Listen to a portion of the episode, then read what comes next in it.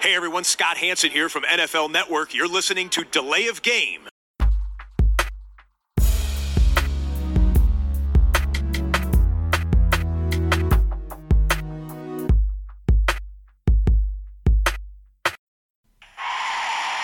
Delay of game. Offense. Five yard penalty. Repeat down. Repeat down. Repeat down. Repeat down. Ja, hallo allerseits. Wir sind wieder auf Sendung. Hallo Christian, ich grüße dich. Hi Tobi. Ganz weit am anderen Ende. Ähm, heute Montagabend. Die Düsseldorfer EG schiebt uns vom Dienstag wieder auf den Montag, aber wir sind so flexibel wie ein, wie ein Fahrplan im Moment. Ja. Nein, wir sind wirklich flexibel, nicht wie ein Fahrplan. Und deshalb, äh, also die 171. Ausgabe von Delay of Game, der Football Podcast, unsere neue Episode dieser Woche wieder mal an einem Montag. Wir fliegen weiter durch die Offseason, haben äh, auch heute eine volle Sendung. Und äh, zum Fliegen brauchen wir beide natürlich kein Red Bull oder ähnliches, sondern wir nehmen dann andere Sachen. Und das bringt uns wohin? Zur Bierfrage natürlich. Du hast wahrscheinlich wieder was äh, äh, sehr Spannendes. Ich habe hier ein äh, Füchschen Altbier. Ja, Local Beer Player Christian und ich bin hier wieder unterwegs mit äh, einem IPA mit dem wunderbaren Namen Rookie von den Superfreunden. Ja. Ich sage mal Prost. Prost. Und bevor wir loslegen, hattest du auch den Eindruck, dass es, mal abgesehen natürlich von unserer mh, alles überstrahlenden Headline gleich, dass es schon eher wieder mal so eine ruhigere Woche war in der Offseason? Im Prinzip zu den anderen davor schon, ne? Ja, schon. Man, man merkt jetzt, dass es natürlich so Richtung äh, Draft geht, dass da jetzt langsam so die Gedanken immer mehr hingehen. Äh, ich fand es aber eigentlich ganz gut. Also auch als ich jetzt die ähm, die Headline gesehen habe und gesagt, ah, auf, darauf mal konzentrieren, darüber mal ganz in Ruhe reden, da äh, freue ich mich eigentlich drauf. Und es war ja, ist ja schon was passiert. Also das ist ja wirklich ein, ein Trade, da kann man mal sagen, kann man sie zu sagen, ne? Also das ist schon. Ja, auf jeden Fall. Wir, wir haben ja noch ein paar andere Sachen, die sind, ähm, aber, aber dann, ja, sagen wir mal, also von der Wertigkeit etwas kleiner. Sind jetzt auch dann nicht immer so die allergrößten Namen, die ansonsten in der in der Sendung äh, vorkommen, aber nicht, dass jetzt jemand denkt, ach, das lohnt nicht, dann machen wir direkt wieder aus. Äh, das ist natürlich bei uns ganz anders und das Woche für Woche. So, Gehen wir rein. Headline. Blockbuster Trade vor dem Draft. Weit vor dem Draft, der, glaube ich, heute in einem Monat genau ist. Die Dolphins schicken ihren Third Overall Pick in der ersten Runde zu den 49ers, die damit von Position 12 auf 3 springen. Dann tauscht Miami mit Philadelphia die Position. Die Eagles gehen von der 6 auf die 12 runter und die Dolphins gehen wieder hoch von 12 auf 6. Und jetzt unsere Fragen. Wer bekommt nun, welche, welche weiteren Picks? Wer hat den besten Move gemacht? Und was haben die drei Teams in der ersten Draftrunde eigentlich vor? Können wir das schon überblicken? Christian, the floor is yours. Ja, also was haben die, erstmal würde ich mit den, mit den Dolphins anfangen. Was haben die Ja. äh, ge, sich gedacht und was haben die da gemacht? Also die haben erstmal zeigt das für mich, sie sind ähm, äh, nicht unbedingt daran interessiert, einen Quarterback äh, dieses Jahr ähm, zu draften. Es scheint so, als wenn sie auf jeden Fall mit, mit Tour weitergehen.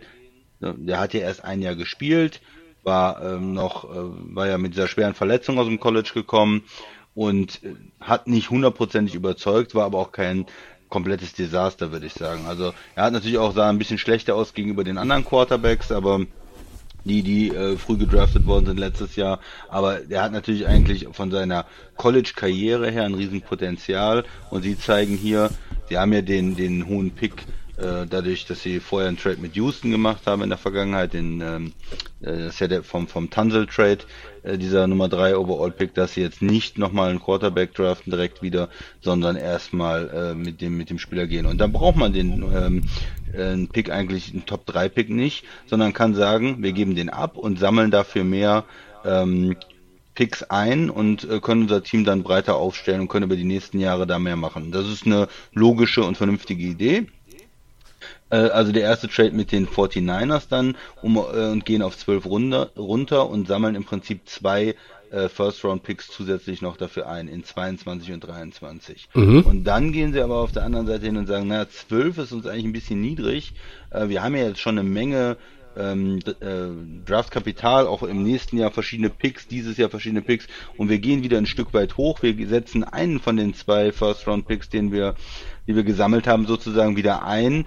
Äh, in, in, zwei, in First Rounder in 22 äh, setzen sie dann ein, um wieder von äh, 12 auf 6 hochzukommen. Dadurch sind sie dann nur drei Picks runtergegangen und haben im Prinzip, wir können gleich noch ein bisschen über die anderen Picks, die dann so zum Ausbalancieren noch benutzt werden in den späteren Runden, aber im Prinzip haben sie also zwei First Rounder bekommen und einen wieder eingesetzt, um dann und haben einen First Rounder jetzt in 2023 äh, zusätzlich und sind drei Picks runtergegangen im Draft. Auf Nummer 6 wird man immer noch einen Top ähm, Spieler bekommen. Äh, die Dolphins haben da eine große Auswahl noch, weil ähm, die ersten drei werden ja vielleicht Quarterbacks sein und dann hast du bei drei Top-Receivern, die es auch gibt im Draft, da höchstwahrscheinlich ähm, einen guten Tight End könnten sie eventuell auch nehmen. Also da haben sie die die Auswahl auch, ähm, was sie was sie gerne machen möchten. Äh, es ist für mich immer noch nicht hundertprozentig ausgeschlossen, dass nicht doch, wenn ein Quarterback fällt, sie vielleicht auch auf sechs sagen, Sie nehmen ähm, einen, aber es ist sehr unwahrscheinlich geworden, würde ich mhm. sagen, dass sie dann nochmal ähm, auf Quarterback gehen. Das waren jetzt erstmal die Dolphins. Sollen wir es so nacheinander besprechen und du sagst erstmal, was du zu den Dolphins denkst? Genau, das ist eine gute Idee. Wir, wir, wir, können das so Team für Team durchgehen. Ähm, ich finde das ein, für Miami richtig gut letztlich, weil wenn sie sich entscheiden, Tour ist erst einmal our man, dann gehst du drei Picks runter, sammelst First Round ein, das ist ja fantastisch. Ja? Also wenn ich mir das jetzt angucke, was hält Miami für, für, für Picks in den ersten drei Runden? Dieses Jahr, äh, erste Runde, sechster Pick, erste Runde, 18. Pick. Der 18 ist immer noch ihr eigener ja. natürlich. Dann haben sie zwei Second Rounder äh? und sie haben noch einen Third Rounder. In 22 haben sie ein First Rounder, ein Second Rounder, zwei Third Rounder. Das ist jetzt aktuell so gesehen erstmal nicht wild, nichts Wildes, aber dann haben sie auch in 23 schon jetzt zwei First Rounder am Start und ein Second Round Pick und ein Third Round Pick. So, das ist das ist großartig. Du kannst dieses Team, was in meinen Augen ja schon einerseits durch Head Coach Brian Flores und seine gute Arbeit, andererseits auch durch guten Draft in den letzten ein, zwei Jahren, also da waren schon gute Leute auch dabei. Man hat sich da in die richtige Richtung bewegt und kann jetzt einfach noch mehr gute Spieler dazu packen, um dann vielleicht in den nächsten Jahren irgendwo dann auch in den Play nicht nur in den Playoffs auftauchen, sondern vielleicht auch mal in den Playoffs das eine oder andere Spiel zu gewinnen. Ähm, ich rede jetzt ja noch nicht vom Super Bowl, aber äh, nichts ist unmöglich. Äh, wer weiß, was die Zeit bringt. Ich bin ähm, erst einmal begeistert ein, einfach davon, dass du drei Picks nach unten gehst letztlich und einen First Rounder äh, on top ja dann immer noch hast, weil ja. weil du hast ja den den einen First Rounder abgegeben ähm, an an die an die 49ers an, an die Eagles wieder und ähm, naja eigentlich hast du ja sogar zwei gewonnen, ne? Weil du gibst ja nur einen ab und du hättest ja sowieso deinen eigenen. Aber ich finde finde Miami äh, wenn ich jetzt richtig liege. Ähm, Miami macht da einfach einen. Einen hast du hinter mehr, also du. Du, ah, du hast einen mehr, ja genau. Ja, den 23er, ja. ne? Du hast ja genau. Den, ja. Ja. Ähm, genau. Und du hast jetzt aber auch nicht irgendwie irgendwas abgegeben, was du vorher als deinen eigenen Pick hattest, ne? sondern du, du besitzt deinen äh, ähm, First Round Pick in, in 22 oder nee, sie haben glaube ich ihren für 22 abgegeben, so ist es richtig. Ähm, sie geben den Pick ja. der nach ihrer Bilanz ist in 22 ab und haben den von den 49ers in 22 behalten. So ist es richtig. Genau. Aber das äh, und, ja, und da, da kann man jetzt natürlich, um vielleicht einen kurzen Kommentar, äh, welcher Pick ist jetzt mehr wert und für mich sind wissen die, wir nicht. Heute nicht. das, wissen wir das, das wissen wir nicht genau. Und das ist dann so ein bisschen ähm, auch eine Frage der Einschätzung. Welches Team ist nächstes Jahr besser schlechter? Ich denke im Moment würde ich die fast als gleichwertig deswegen bin ich jetzt auch nicht darauf eingegangen ist es der Pick ja. von den Dolphins in 22 oder äh, der Pick von den 49ers weil beide Teams haben Potenzial beide Teams sind nicht schlecht und sind, es sind bestimmt keine sehr hohen Picks in der ersten Runde äh, geht man eigentlich von aus, weil die 49ers ja selbst mit verletztem Quarterback immer noch ähm, ganz gut waren und auch die Dolphins sind ja jetzt nicht ein Team, wo man denkt, dass die katastrophal abstürzen in der in der AFC East. Also das ist dann ein bisschen so äh, die Frage, wie man das bewertet. Ich würde die beide irgendwie so als mittlere First Round Picks werten. Ja, das stimmt. Ähm ja, also. rausgebracht, sorry, Tobi. Nee, überhaupt nicht. ähm, ich habe mich ja selber schon, schon mal wieder rausgebracht. Ähm, letztlich kann man ja festhalten, die Dolphins hatten schon eine Menge Draftkapital, sie haben das nochmal erweitert und sie, sie gehen runter, drei Spots runter und haben dafür einen zusätzlichen First Rounder unterm Strich in den nächsten Jahren. Das ist, das ist richtig gut. Äh, gehen erstmal mit Tour und sie können jetzt an sechs immer noch einen Top Receiver ziehen. Und wenn man sich überlegt, an die ersten drei Picks sind eigentlich jetzt ganz klar im, in der ersten Draftrunde sind Quarterbacks. Jaguars, Lawrence, äh, die, die Jets nehmen einen Quarterback und die 49ers nehmen einen Quarterback, weil die 49ers sagen, ey, wir gucken uns alle Optionen an, die wir dann auf drei haben. Die haben überlegt, äh, habe ich gehört, auf fünf, auf vier, auf drei zu gehen. Sie haben dann tatsächlich äh, das auf drei geschafft, den Sprung. Sie haben aber auch nicht wohl angefragt bei den Jets, ob es irgendeine Möglichkeit gäbe, auf zwei zu gehen. So, wer auch immer dann der Quarterback ist, der zu den Jets geht und, we und wen die 49ers ziehen. Denn die 49ers gehen nicht hoch, schieben zwei First-Rounder über die Theke und sagen, wir ziehen dafür einen Receiver. Also bei aller Liebe für die Receiver dieses Jahr, das machst du nicht. Das ist Irrsinn. So, und dann hast du an vier Atlanta, wo man immer noch überlegt, hey, holen die auch einen Quarterback? Und dann sind die ersten vier, die in der ersten Runde ja sowieso bei den meisten in den Top Ten auch gehandelt werden, dann sind die alle weg. Holst du einen O-Liner, äh, das ist Sewell, ganz klar. Oder dann kannst du halt an sechs wie Miami immer noch sagen, hey, okay, wir hätten an, an drei Jamar Chase genommen, jetzt kriegen wir den an sechs auch, oder Jalen Waddle oder äh, Devonta Smith, einer der drei.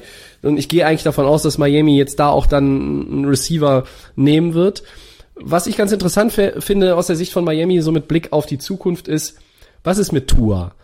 Ist er, ist er es oder ist er es nicht? Denn man hat ja auch immer Miami in Verbindung gebracht mit einem als möglichen Abnehmer oder das heißt Abnehmer, Interessenten für Deshaun Watson. Diese ganze Nummer wissen wir, haben wir letzte Woche ausführlich besprochen, könnte so ein bisschen auf Eis gelegt sein, mehr als eigentlich eh schon, dadurch, dass die Texans ursprünglich gesagt haben, wir wollen ihn nicht abgeben.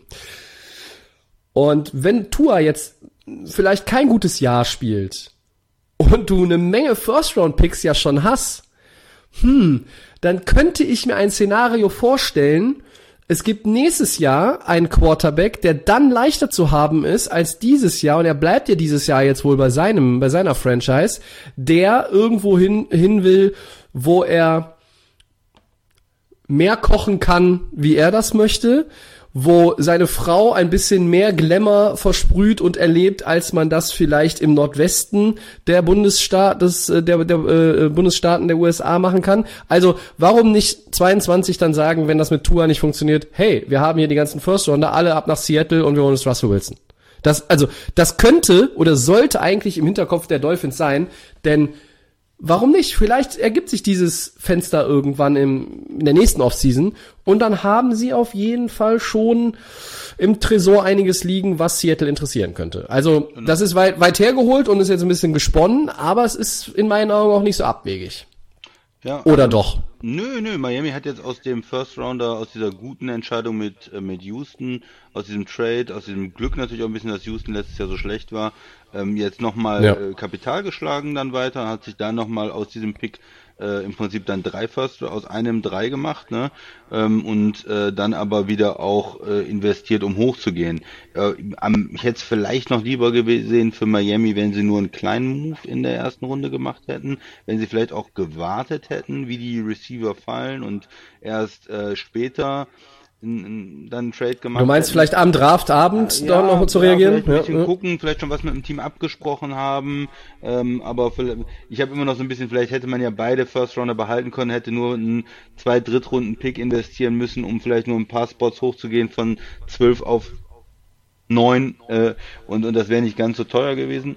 Mhm. Okay, äh, aber sie haben natürlich auch die Möglichkeiten und auf der anderen Seite ist es natürlich auch gut, äh, auf der einen Seite grundsätzlich runtertraden und, und in, in die Zukunft äh, zu schauen und First Rounder zu sammeln, ist intelligent und die richtige Entscheidung. Auf der anderen Seite muss man natürlich auch manchmal sagen, okay, ähm, wir wollen Top-Talent haben und wenn man sagt, okay, es gibt irgendwo einen Drop und wir wollen sicher sein, dass wir wirklich einen Top-Spieler bekommen und es ist natürlich schon ein Unterschied, ob du auf 12 oder auf 6 in der ersten Runde dann äh, ziehst. Also ich kann das nachvollziehen. Äh, mir gefällt der erste Trade mit den 49ers noch besser als der mit den Eagles aus Miami-Sicht. Aber das ist richtig, insgesamt ja. ist es eine gute Sache und sie sammeln dann halt in 2023 da den äh, First Rounder ein und der kann ja wieder ähm, auch, auch, auch sehr gut sein, das wird man sehen. In der, soweit in die Zukunft ist es natürlich auch schwer zu bewerten, wie der, wie der Pick dann äh, ungefähr aussehen wird.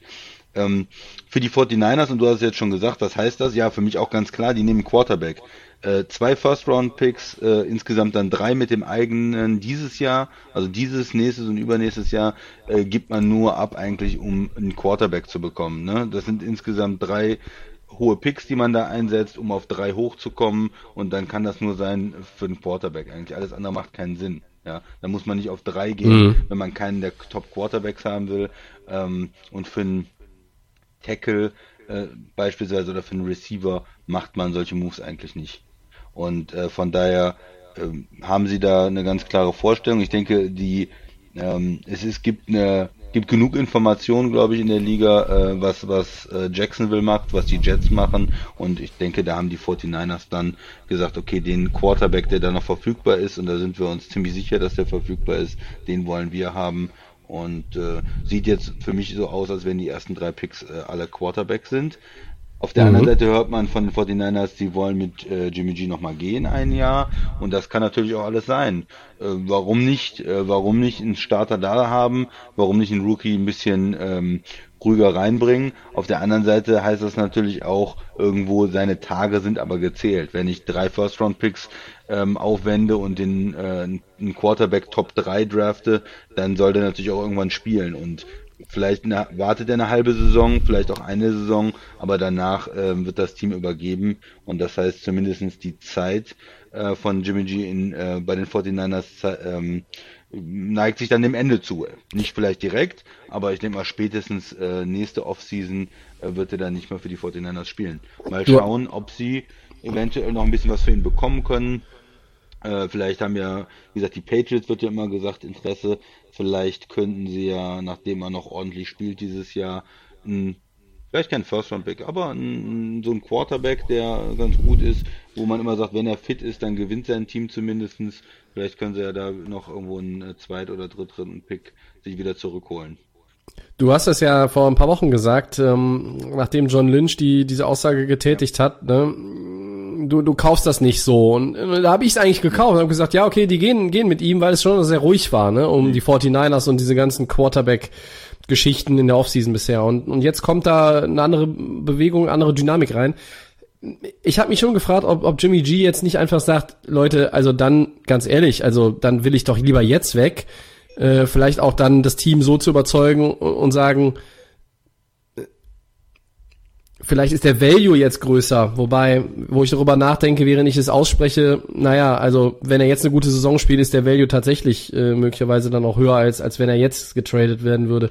Ähm, zumal auch die üblichen Verdächtigen, wenn es um seinen Namen geht, jetzt nicht gerade Schlange stehen, offenbar. Denn die Patriots haben jetzt erstmal mit Newton verlängert. Ähm, und ja, irgendwie natürlich auch diese Verletzungsanfälligkeit der letzten Jahre ste steht da so ein bisschen im Raum.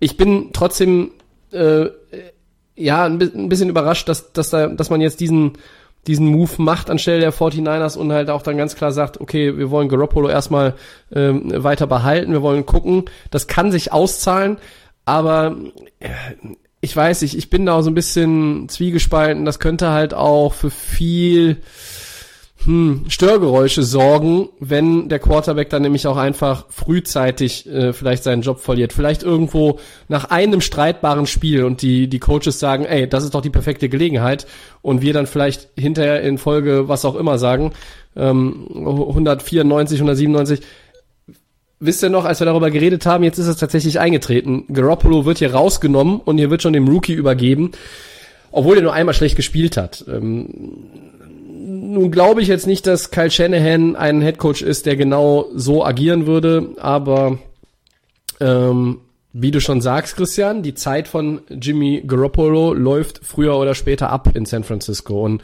äh, mir hat der ein oder andere 49ers-Fan jetzt auch in der letzten Woche oder am Wochenende geschrieben und gesagt, wow, jetzt kriegen wir endlich einen guten Quarterback. Also hm. auch bei den Niners-Fans ist die Überzeugung Richtung Jimmy Garoppolo äh, nicht so da oder vielleicht nicht mehr da.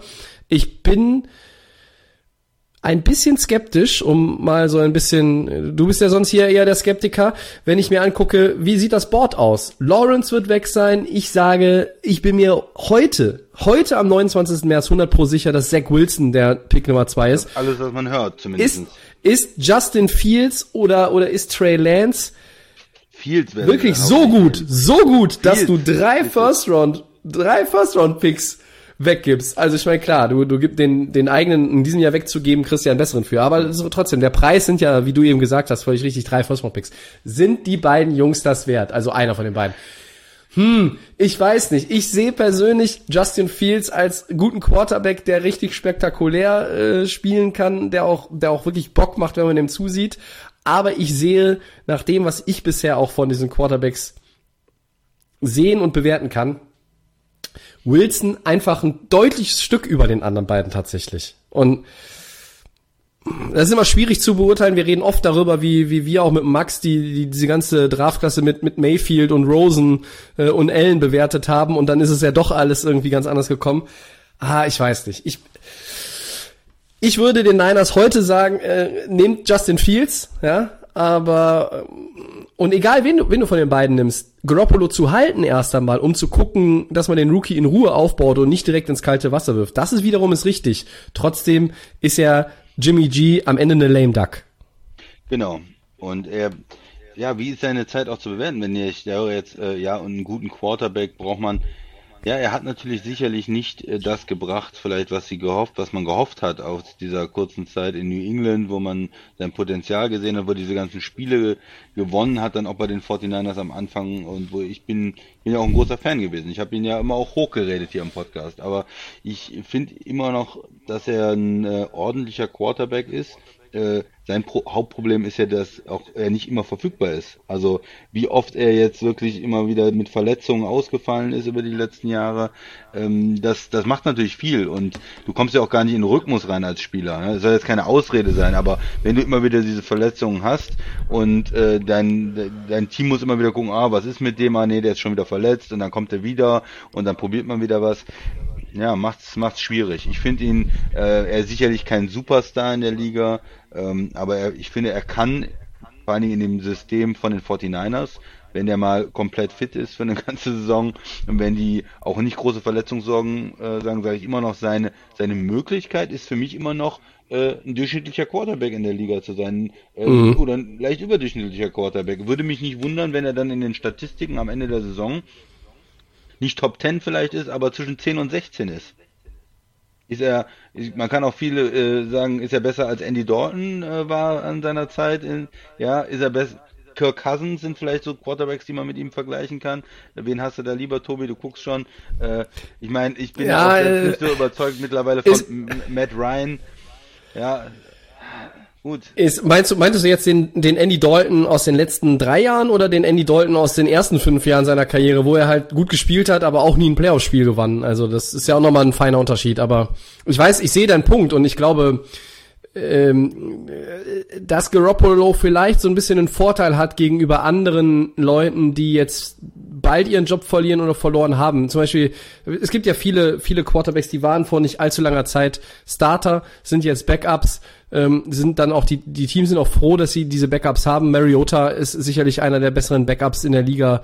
Ähm, und, und, und auch und auch, auch, auch Nick Foles, auch wenn ich ihn immer niedermache, ist natürlich besser als wenn du wenn du halt irgendwie einen absoluten No-Name-Mann da reinschmeißen musst, wenn dein Starter verletzt ist. Aber, hm, ja, äh, ich stelle stell die Frage mal so an dich, wen, wenn du jetzt sagen würdest, äh, ich bin Team XY, völlig, völlig egal, und ich möchte jetzt einen Quarterback haben und ich möchte jetzt noch irgendwo relativ preisgünstig traden und auf dem Markt sind Sam Darnold und Jimmy Garoppolo. Wen nimmst du? Ja, ist nicht Und Ja. Weiß ich nicht. Als, als e- e- etwas darunter angesiedelte Option, weil auch, müsste auch bald verfügbar sein eigentlich, oder ist jetzt schon Gardner Minshew, der auch schon mal gezeigt hat, dass, mit, dass er Spiele gewinnen kann. Aber den sehe ich natürlich jetzt noch auf einem äh, Level dann drunter. Aber ja. Ja. Würdest du einen von denen haben wollen oder würdest du sagen, äh, nee, ich gehe weiterhin mit meiner Option und warte ein Jahr äh, und schau mir, schau mir an, was, was 2022 mir bieten kann? Es ist, es ist die Frage für mich, was ich brauche als Team. Also es sind für mich genau ganz unterschiedliche äh, Spieler und die würde ich ähm, für unterschiedliche Teams vorschlagen. Äh, Sam Darnold ist für mich ein, ist ja ein, ein Top-Pick gewesen, der bis jetzt nicht gezeigt hat, dass er das eigentlich äh, leisten kann in der Liga. Und den würde ich mir holen, wenn ich ein Team bin, was sonst keine Chance hat, einen Top-Quarterback zu bekommen. So ein Team, was irgendwo in der Mitte ist, wo ich sage, ich probiere es mal. Es wird wahrscheinlich nicht klappen, aber wenn es klappt, wenn er sich wirklich noch weiterentwickelt, dann habe ich auf einmal einen Franchise-Quarterback vielleicht. Ja. Mir fällt da typischerweise ein Chicago zum Beispiel, ja, die in der Mitte waren, die immer 8-8 sind, äh, die sagen, ja, wir haben es jetzt mit so verschiedenen mittelmäßigen Leuten versucht, wie Foles und äh, haben jetzt wieder mit, mit Andy Dalton, das ist mir da zu wenig. Wenn man da sagt, okay, man nimmt so jemanden und hat dafür noch eine andere Option wie Foles und wenn das nicht läuft, dann bringen wir den mal und versuchen den aufzubauen. Vielleicht gibt's was und wenn es nicht ist, dann nach ein, zwei Jahren wieder weg mit dem Mann. Das wäre für mich die richtige Option. Also ein, Team, was eigentlich diese, diese Chance sucht, irgendwie mal an einen Franchise-Quarterback zu kommen, obwohl sie das äh, Draft-Kapital eigentlich nicht haben oder das Kapital im Draft nicht haben. Ähm, Jimmy G ist für mich ein anderer Typ Quarterback, den, ähm, der braucht ja eigentlich am besten eine, eine Umgebung, dass er kennt. Man denkt ja immer wieder an New England. Würde er da besser vielleicht spielen als Cam Newton? Äh, ich weiß es nicht, ob er äh, da nicht besser spielt. Newton hat äh, zwar am Anfang der Saison gut gespielt letztes Jahr und dann äh, irgendwie überhaupt alles verloren und gar nicht mehr richtig Pässe anbringen können. Also die Version äh, Jimmy G, die ich zuletzt gesehen habe, die war besser als der Cam Newton äh, als Quarterback äh, zumindest als Passer in der zweiten Hälfte äh, letztes Jahr ein Team mit einer guten O-Line, das ihn wirklich beschützen kann und dann äh, ja nicht dieses Franchise Quarterback, er muss alles machen, aber in einem guten System äh, kann man mit dem in die Playoffs kommen, finde ich. Also da, da das ist mehr so eine so eine solide Option einfach dann im Moment. Und und Minshew ist für mich wenn ich einen guten Backup brauche. Ich will, da will ich jemanden haben, der nicht unbedingt Starter ist, ja. aber den ich mal reinschmeißen kann für drei Spiele. Ja. Der ist für mich, das ist vielleicht der äh, der Fitzpatrick der nächsten Jahre sozusagen. So jemand, der, der immer wieder bei anderen Teams spielt, der immer ein guter Backup ist, aber vielleicht wahrscheinlich nicht genau das ähm, Zeug hat, einfach um ein wirklicher Starter zu sein, aber der, den wir länger in der Liga sehen werden in verschiedenen äh, Situationen ja. dann und der immer mal wieder für ein paar Spiele reinkommt und, und dafür auch gut ist. Also und, und mhm. der, der auch Spaß macht, finde ich. Ja. ja, halten wir fest, ähm, 49ers haben, haben viel bezahlt, die, die wollen jetzt den Quarterback und ja, die Niners-Fans hoffen natürlich, dass man sich da A für den richtigen entscheidet und, und der dann auch die langfristige Antwort ist in diesem Team. Wie, wie siehst du es äh, für Philadelphia? Die gehen sechs Spots runter. Ähm, darf, darf ich noch eins zu kriegen den Niners sagen? Ja, Entschuldigung, klar. Ist. Nee, ist nur, ähm, auf dem nächsten Quarterback, der jetzt äh, kommt, wird aber noch mehr Druck lassen. Ne? Wenn man bei Jimmy G, ja, ja. der kam auch als Heilsbringer und als ja, Quarterback und so, aber für den haben sie weniger ausgegeben. Ne? Da sind nicht drei First-Round-Picks. Mhm. Und ich sage mal drei, weil die kleben an ihm. Das sind die drei First-Round-Picks. Ja, ja völlig äh, wenn man jetzt nur, du hast gesagt, klar, sie haben natürlich ihren eigenen auch gehabt und sie geben eigentlich nur zusätzlich zwei an die ähm, an die Dolphins jetzt ab, aber an dem Spieler kleben im Moment erstmal drei First-Round-Picks, ne? Den, den Originalen, den man hatte und die zwei für die folgenden Jahre. Und das ist natürlich auch eine Menge Druck dann. Ja, aber du wolltest zu den. Das ist, ähm, das ist eine hohe, das ist eine hohe Last einfach, ne, ja. mit der, mit der das schon äh, reingeht, bevor er seinen ersten Pass geworfen hat. Das, das kann man einfach nicht wegdiskutieren, aber.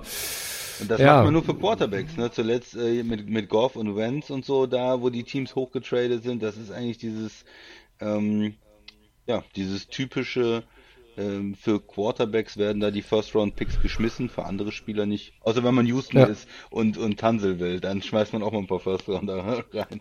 Aber das ist eher die Ausnahme. Und die von dir ähm, angesprochenen Quarterbacks spielen nicht mehr bei dem Team, äh, das sie gedraftet hat. Ab September dann ganz offiziell. Das ist eine gute ja, ähm, für Philly mit, mit Wentz jetzt. Ja, äh, Christian, ich habe da ja gehört, dass, dass sie äh, bei den Eagles jetzt auch nicht so felsenfest von Jalen Hurts überzeugt sind. Dann holen sie äh, so als Randgeschichte noch Joe Flacco als Backup-Quarterback da rein, also so ein bisschen als Mentor, der da, weiß ich nicht, den jungen noch was, äh, dem noch was äh, verklickern soll, wie das Ganze funktioniert.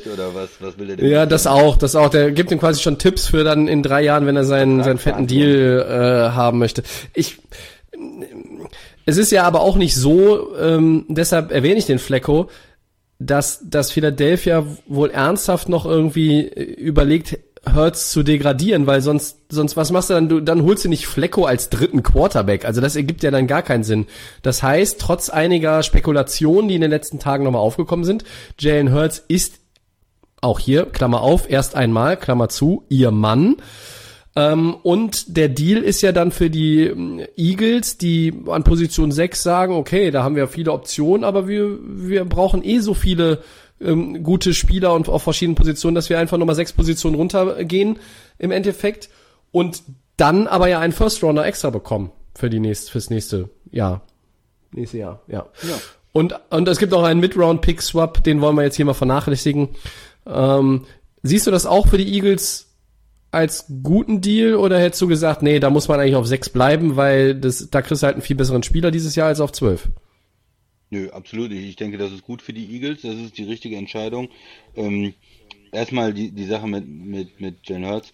Sie müssen ihn sich ja jetzt angucken. Also, ja, sie sind vielleicht noch nicht überzeugt von ihm. Alles kann, kann gut sein. Äh, bin ich vielleicht auch nicht hundertprozentig, aber er hat. Aber gerade mal eine halbe Saison, ne? Ja, halbe Saison der gespielt. Hat aber, ne? Der hat aber ganz gut gespielt. Und äh, warum, warum gibt man ihm nicht eine Chance? Ein, der hat es schon verdient jetzt ähm, zu spielen und der, ähm, ja, die Möglichkeit ist doch gewaltig für die Eagles. Wenn er nächste Saison gut spielt, dann hat man erstmal einen sehr günstigen äh, Quarterback. Er ist ja ein Zweitrunden-Pick äh, und hat damit ähm, ja einen niedrigen Vertrag. Das ist ja. äh, das ist dann wie wie früher am Anfang Russell Wilson in Seattle oder Dak Prescott. Das ist dann vielleicht für die nächsten Jahre, wenn er richtig gut ist, einer der der besten Deals sozusagen, was man dann für den für den ähm, ja für das Gehalt, was man investiert, äh, an, ähm, als Team zurückbekommt.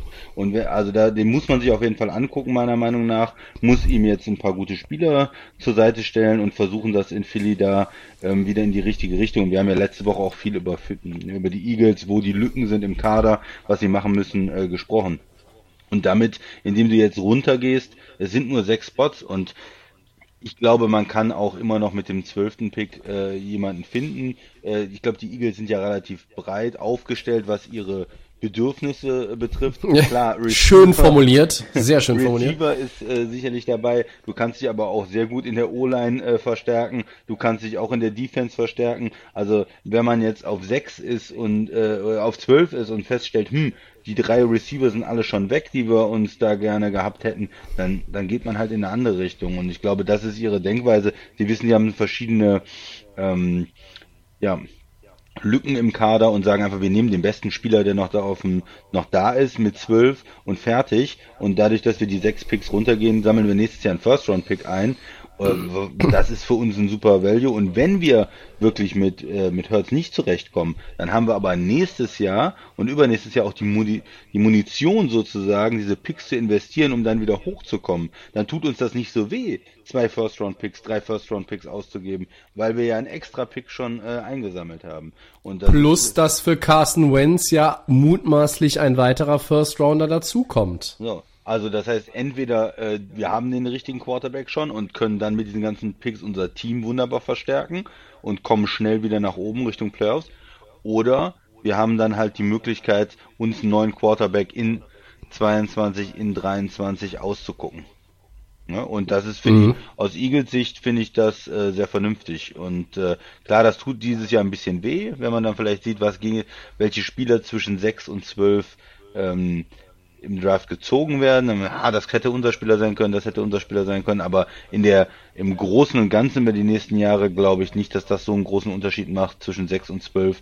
Da ist diese Entscheidung mit dem First Round Pick ähm, in die Zukunft zu sehen, glaube ich, besser, Tobi. Oder du bist ja immer, dass äh, in 12 sind die, sind schon einige gute Spieler weg, das ja, aber bei den Eagles ist halt, also wer sollte das machen, wenn nicht die Eagles? Denn wie du schon sagst, die, die, die Liste ist so breit gefächert, dass du, dass du immer was Gutes finden kannst. Und man darf ja auch nicht vergessen, ob du jetzt an sechs ziehst oder an zwölf, ob der Pick wirklich eine gute Entscheidung ist, das weißt du ja erst ein paar Jahre, Jahre später. später ne? Du musst ja abwarten. Also du kannst mit sechs genauso daneben greifen wie mit zwölf, mit 32 oder eins. Das ist völlig Latte. Ja? Und ähm, man muss hier den, den langfristigen Plan sehen. Wir meckern immer darüber, dass Philadelphia sich, ich sag's jetzt mal so ein bisschen daher, sich in Rekordzeit quasi von einem Dream Team mit, mit dem Super Bowl Gewinner drunter gewirtschaftet hat, auch wenn sie natürlich nicht alles äh, selber schuld waren. Ähm, und jetzt wollen sie schnell wieder hoch. Das ist, man weiß, dass Philadelphia ist eine Stadt, ähm, da gibt sich das Sportpublikum nicht mit Mittelmaß ähm, zufrieden, ja. Äh, warum haben die Bryce Harper für drei Trilliarden Dollar zu den, zu den Phillies geholt beim Baseball, ja? Also du willst gewinnen, du brauchst Stars, äh, du brauchst Spektakel und du brauchst Siege und äh, Championship, um noch ein Wort mit S. Das schreibt man eigentlich mit C, aber äh, also du musst halt einfach da was bringen. Und, und die Eagles äh, werden jetzt nicht wahnsinnig viel Geduld von, von Fanseite und auch von Medienseite entgegengebracht bekommen, wenn es darum geht, wieder das Schiff auf Kurs zu bringen und, und möglichst schnell A in die Playoffs zurückzukehren ähm, und, und B natürlich den, also damit auch den, die Rivalen ähm, äh, Giants und, und, und Cowboys in die Schranken zu weisen und dann möglichst schnell auch wieder ein richtiger Contender zu werden, weil mit weniger gibt man sich da ja eigentlich auf, auf lang, langfristig auch nicht, zu, nicht zufrieden. Also das ist, guckt man sich mal ein, zwei Jahre an und dann sagt man so, jetzt wird's aber Zeit, wir müssen jetzt aber. Und ich finde den Move gut. Ähm, ich bin, wenn ich mir das so angucke, habe ich gerade überlegt, welche, welche Schulnote, also welchen Letter, äh, es wird ja immer so schön Greater Trade, könnte übrigens auch mal ein Zwischensegment werden, ähm, welchen Buchstaben gibst du welchem, äh, welchem Move jetzt, also welchem Team? Ich bin ja fast geneigt zu sagen, angesichts des hohen Preises kriegen die 49ers zwar auch einen guten, aber nicht den besten Grade. Wie siehst du's? Ja. Miami ein A, ein B, ich, ich würde ähm, Miami äh, am Ende B plus geben. Äh, ja. Und zwar, weil äh, am Anfang den ersten Trade mit den 49ers äh, sehe ich mm, im A-Bereich auf jeden Fall. Sag ich mal, den gebe ich ein glatte, glatte 1, ja, A. Mhm. Und äh, dann den zweiten Trade mit den ähm, äh, Eagles bin ich ein bisschen negativer. Ich finde, es hätte nicht unbedingt sein müssen, dass man einen Pick wieder abgibt. Ich, immer, insgesamt ist es immer noch positiv und sie es, es braucht ja immer zwei für einen Trade. Das heißt, man hat da wirklich die Gegensätze. Die Eagles sagen, nee, mit 12 kommen wir super klar. Da finden wir auch noch einen Spieler. Wir haben so viele verschiedene Spieler äh, auf unserer Liste. Das passt für uns. Die Dolphins sagen, nee, nee, wir sind jetzt runtergegangen, aber wir wollen schon oben im Draft noch mitmischen und gehen nur drei äh, Spots runter und können das vielleicht auch unseren Fans besser verkaufen und haben dafür noch einen First-Round-Pick eingesammelt. Also ich finde diesen zweiten Trade, den finde ich irgendwie für die äh, Dolphins nur ähm, ja, so vielleicht, vielleicht C dann und, und dann bin ich da irgendwo im äh, B-Plus-Bereich. Mhm. So für mich die Einschätzung ähm, für die, ähm, ja. Wie, wie, wie, welche Buchstaben ja. kriegen die anderen von dir? Ähm, dann würde ich sagen für die 49ers, ja, das ist natürlich spannend.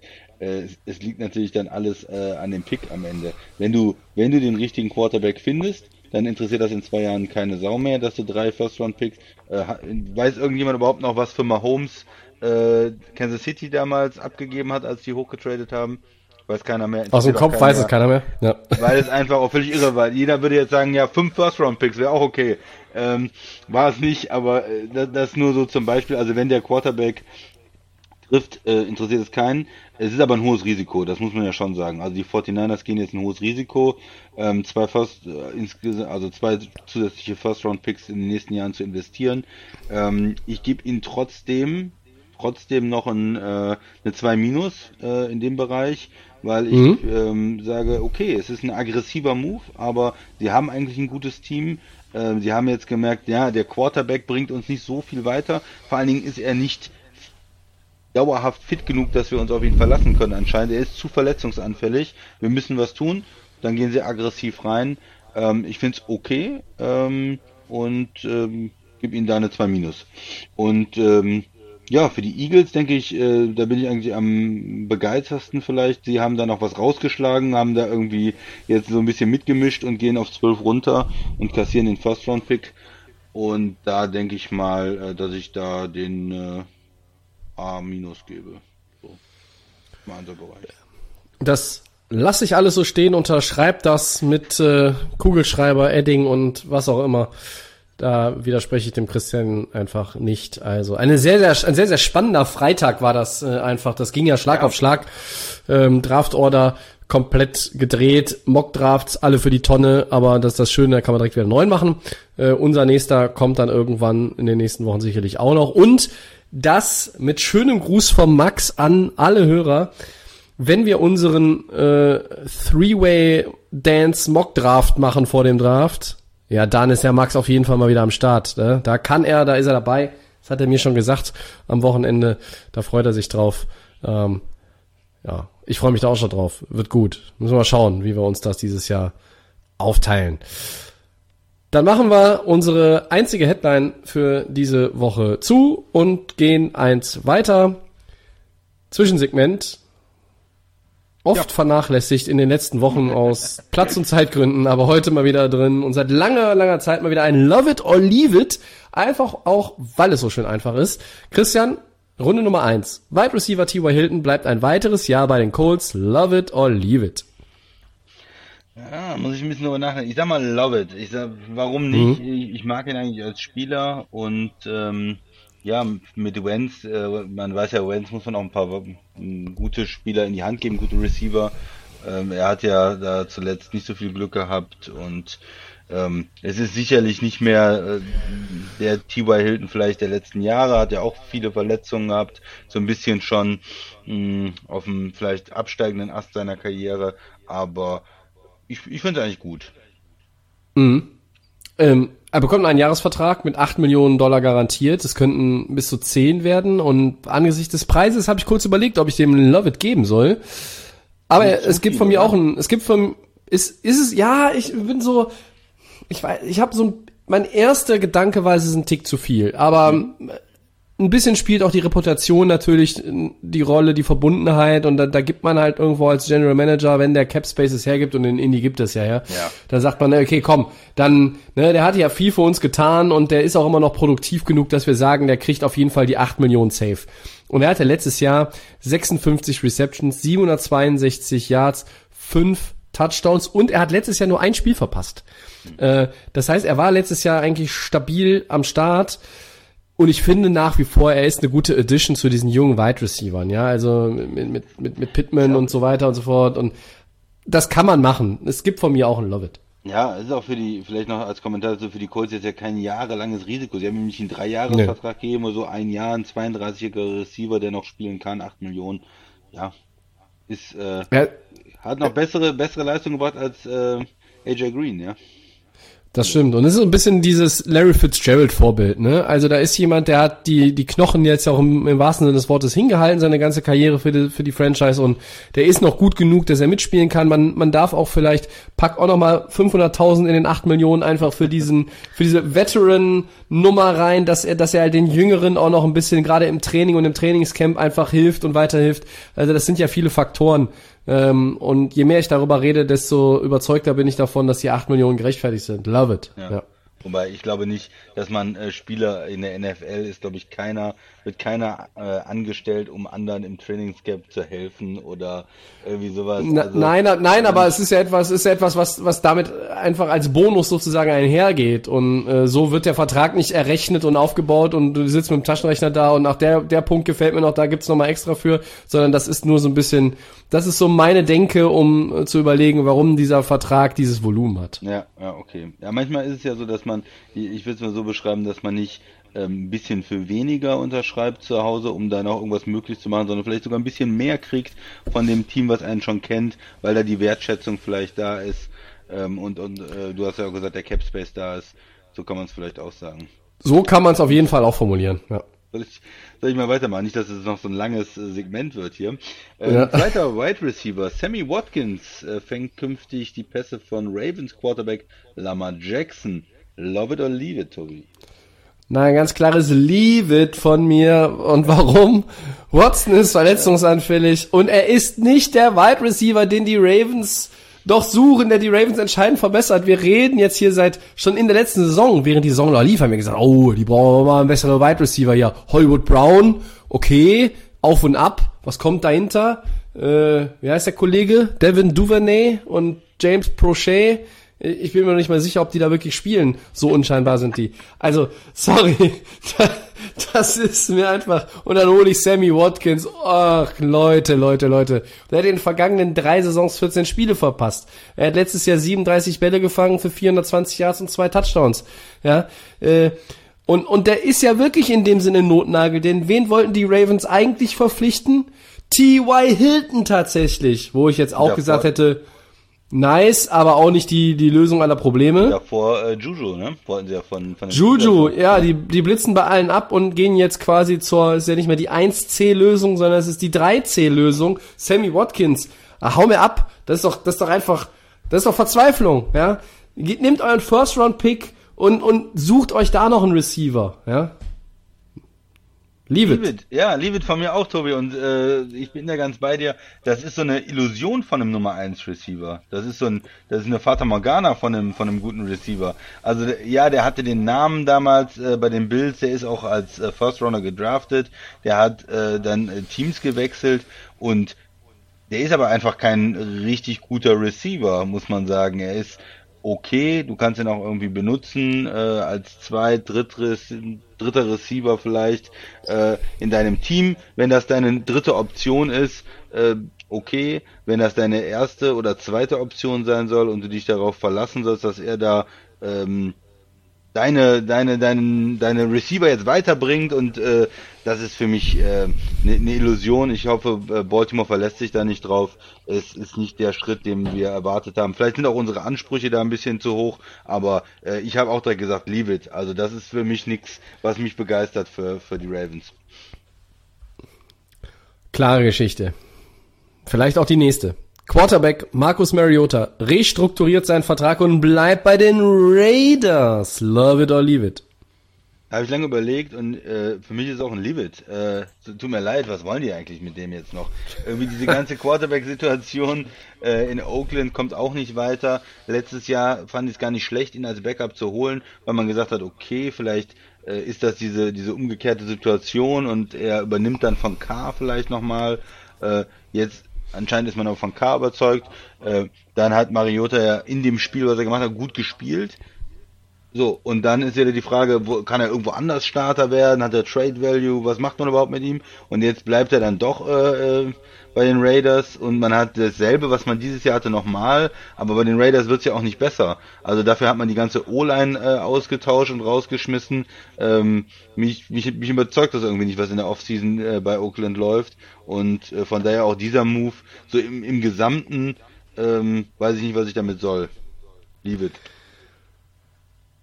Ja, für den, für den Spieler ist es ähm, natürlich jetzt am Ende schon okay, weil er, er wer weiß, wer ihn, wer ihn geholt hätte als, als Backup und zu welchem, zu welchem Gehalt, wenn sie ihn entlassen hätten. Es ging ja darum, dass er ein 10,6 Millionen Base Salary hat und mit Incentives wäre das wären 12 dazugekommen. Das heißt, man hätte 22,6 im schlimmsten Fall ausgegeben für einen Spieler, der nachweislich kein guter Starter ist und damit weiß ich nicht, der teuerste Backup in der Geschichte des professionellen Sports auf diesem Planeten geworden wäre. Das ist doch alles Wahnsinn und, und Quatsch. Ja, und, und jetzt kriegt er dreieinhalb Millionen, das sind mit Incentives immer noch acht, möglicherweise, äh, wenn K die ganze Saison spielt, äh, bleibt den Raiders da noch ein bisschen was erspart an extra Taschengeld.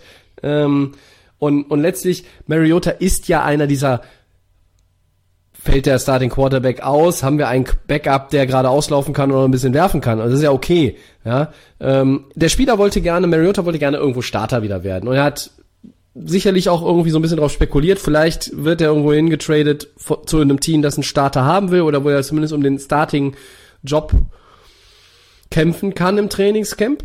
Und dann wurde der Markt immer kleiner. Und dann war ja dieser Vertrag da und dann war, war auch logisch, hey, die Raiders müssen jetzt hier irgendwas mit mir machen, sonst sieht's für mich vielleicht noch schlechter aus. Ja?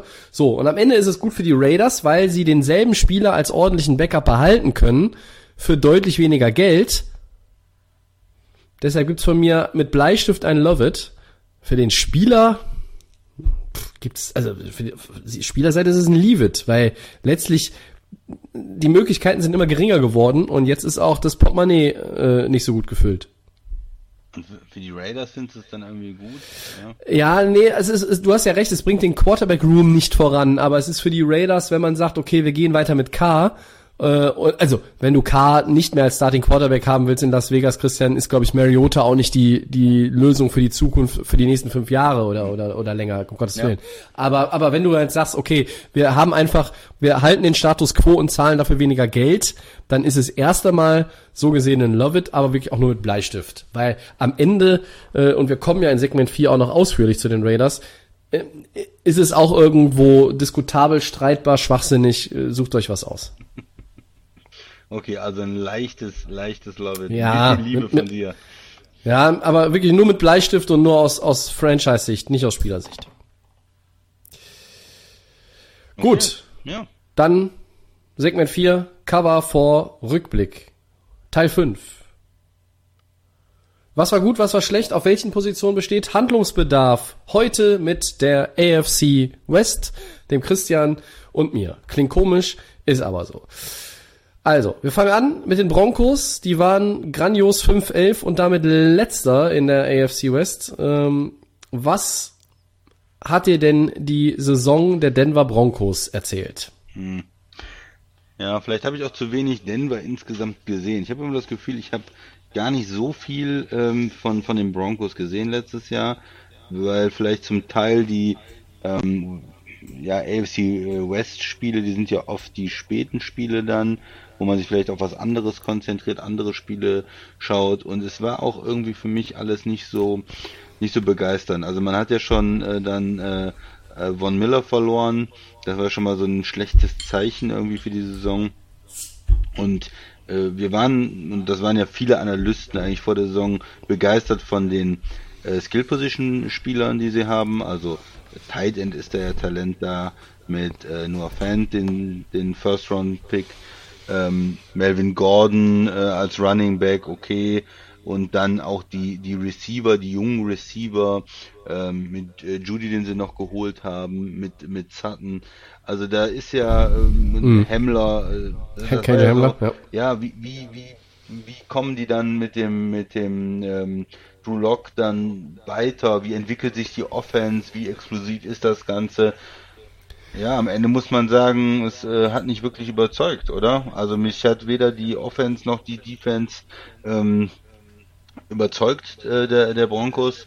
Vielleicht tue ich ihnen da auch irgendwie un, äh, Unrecht, aber ich bin irgendwie so schlau wie letztes Jahr. Also man ist immer noch, dass man sagt, ja, Drew Lock, der hat irgendwie ein gewisses Potenzial, aber vielleicht nehmen sie auch einen anderen Quarterback. Dasselbe hätte man letztes Jahr vor der Saison eigentlich auch sagen können. Man sagt immer noch, da ist Potenzial in der Offense, ähm, weil, weil gute Skill-Position-Player da sind, aber ja, überzeugt, dass das wirklich eine, eine gute Offense wird äh, in Denver, bin ich noch nicht. Und in der Defense ähm, hat man jetzt ja mittlerweile ein paar Spieler, die älter geworden sind, äh, ein paar Spieler, die sie ausgetauscht haben, auch gerade in der Secondary Corner Safety, wo sich einiges verändert hat in den letzten Jahren. Die haben immer noch ihre ihre ja, Blue Chip Player, kann man ja sagen, starke Spieler, äh, Chubb und, und von Miller, den haben sie ja, äh, wir hatten ja darüber gesprochen, auch behalten jetzt erstmal. Der wird ja ein weiteres Jahr in Denver spielen. Der, ja, Justin Simmons, der Safety, der seinen neuen äh, großen Vertrag bekommen hat. Talent da, einige Spieler ja. Ähm, auf der anderen Seite aber auch keine, keine Top-Defense, die Angst und Schrecken äh, verbreitet. Also ja, Unvollendeten in Denver ähm, irgendwie, Tobi. Ja, Also mein Eindruck wenn- auf jeden Fall. Ich weiß nicht, wie es dir gegangen ist. schon, schon auch ähnlich. Ähm, Das ist, ist ein Team, was irgendwo, ja. Ich finde, es hat underperformed, wenn man sich, wenn man sich gerade die Offense anguckt, ne? Ähm, äh, alles steht und fällt mit dem Quarterback. Ist Drew Lock die Antwort? Ist er der Quarterback der Broncos der nächsten fünf Jahre? Manchmal hatte ich den Eindruck, dass John Elway vielleicht nicht jetzt schon wieder austauschen will, damit es nicht heißt, er wechselt den Quarterback ähm, so, so häufig wie andere ihre Unterwäsche.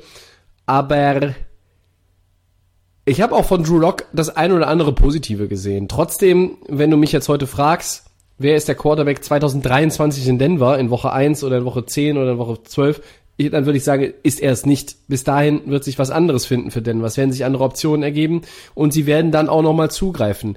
Denver ist auf der Suche nach einem vernünftigen Quarterback, seit Peyton Manning weg ist. Eigentlich sogar seit Peyton Manning im zweiten Jahr äh, in, in Denver oder im, im dritten Jahr in Denver, glaube ich, war es ja. Äh, Waren es drei? Ich weiß nicht mehr. Sagen wir im letzten Jahr in Denver, habe keine Lust nachzugucken. Ja. Äh, da, also richtig, als sie den Super Bowl geholt haben, dann einfach auch natürlich diese die Klein einfach hatte. Ne? Das ging, es war nicht mehr der Peyton Manning von früher. Man hat den Super Bowl gewonnen wegen der super Defense. Manning war ein ein Game Manager. Manning war ein Satz, den ich hätte nie dachte, dass ich ihn mal sage. Manning war ein Tyrod Taylor, ähm, nur in älter. Äh, und ja, in, in Denver muss natürlich irgendwie noch was passieren. Und früher war das Defense das Prunkstück. Heute würde ich sagen, muss gerade an der Defense noch mehr gemacht werden als an der Offense. Klammert mal vielleicht die Quarterback-Position so aus. Wenn ich mir die Saison nochmal anschaue, 20,2 Punkte im Schnitt, Christian, dann bist du 28. Dann ist dein, deine Offense auf dem Papier sieht schön aus, aber die kann nix. Ja? Also ein bisschen die, die Anna Konikova der NFL Offenses, ja. Ähm, Asskönig beim Poker äh, um mal andere Leute ja. noch abzuholen. Also ja. Problemzone äh, Nummer eins ist, ist Turnover, oder? Ja, du bist Turnover Differential minus 16. Äh, du darfst jetzt immer raten, weil es ist relativ leicht zu erraten. Welcher Platz mit minus 16 Turnover Differential? Mm, 24.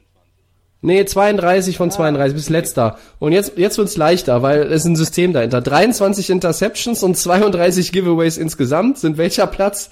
Mm, 32.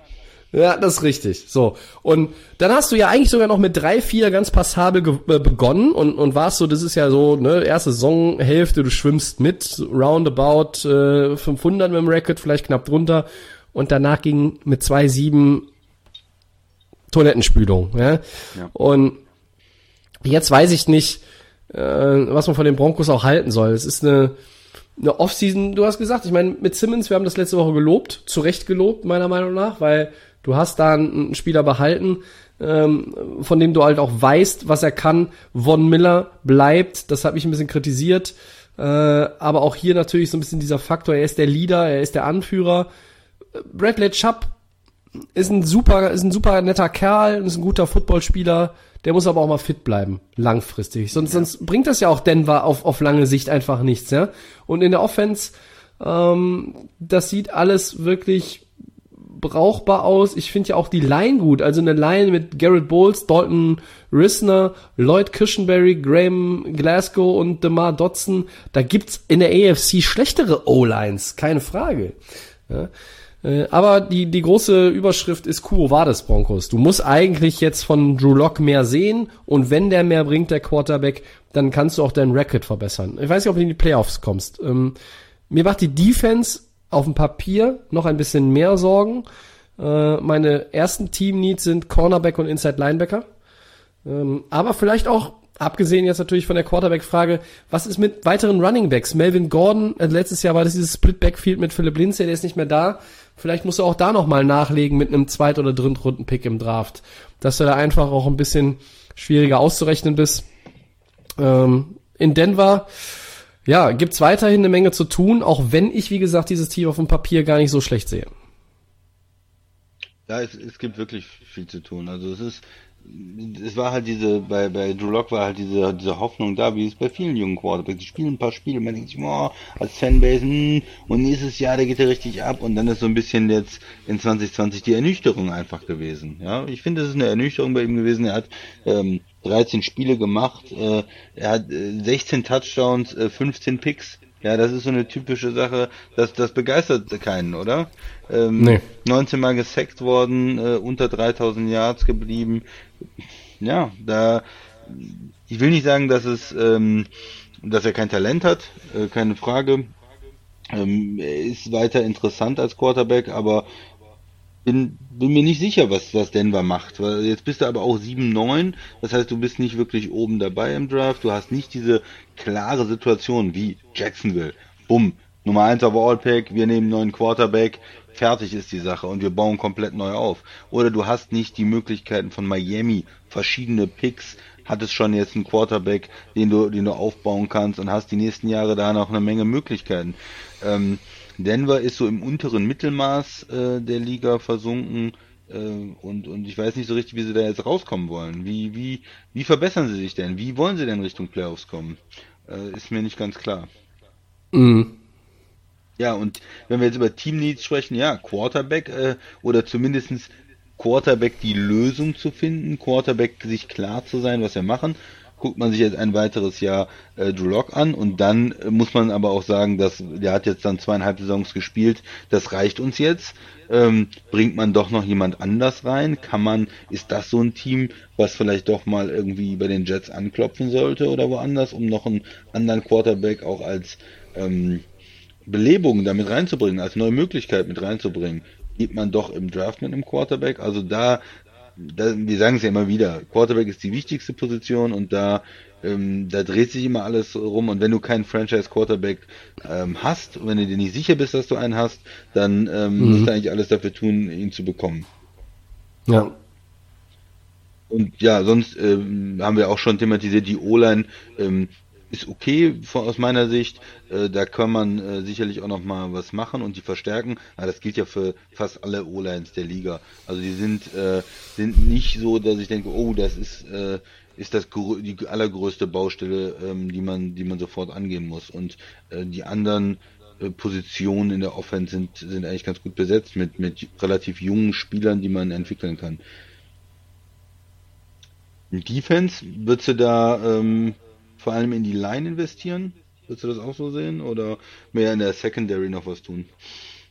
Ja, ich würde irgendwie Inside Linebacker nochmal nach, nachschieben und, und auch auf Cornerback. Also ähm, Position, die äh, Inside Linebacker stehen ja Leute wie Alexander Johnson, äh, Jose Jewell, äh, Austin Calitro, Josh Watson. Also ich kann mich nicht erinnern, dass mir die irgendwie mal aufgefallen sind und in, bei Cornerback, okay, Du hast Kyle Fuller ähm, aus, aus Chicago geholt, ähm, aber Duke Dawson, Nate Hairston, Bryce Callahan, das sind alles keine Leute, die wirklich Format haben und, und eine, ja, Ed Donatell ist der Defensive Coordinator und der hat natürlich auch so ein bisschen immer dieses, diese, diese Erinnerung im Nacken, wie gut die Denver Defense früher eigentlich mhm. immer war.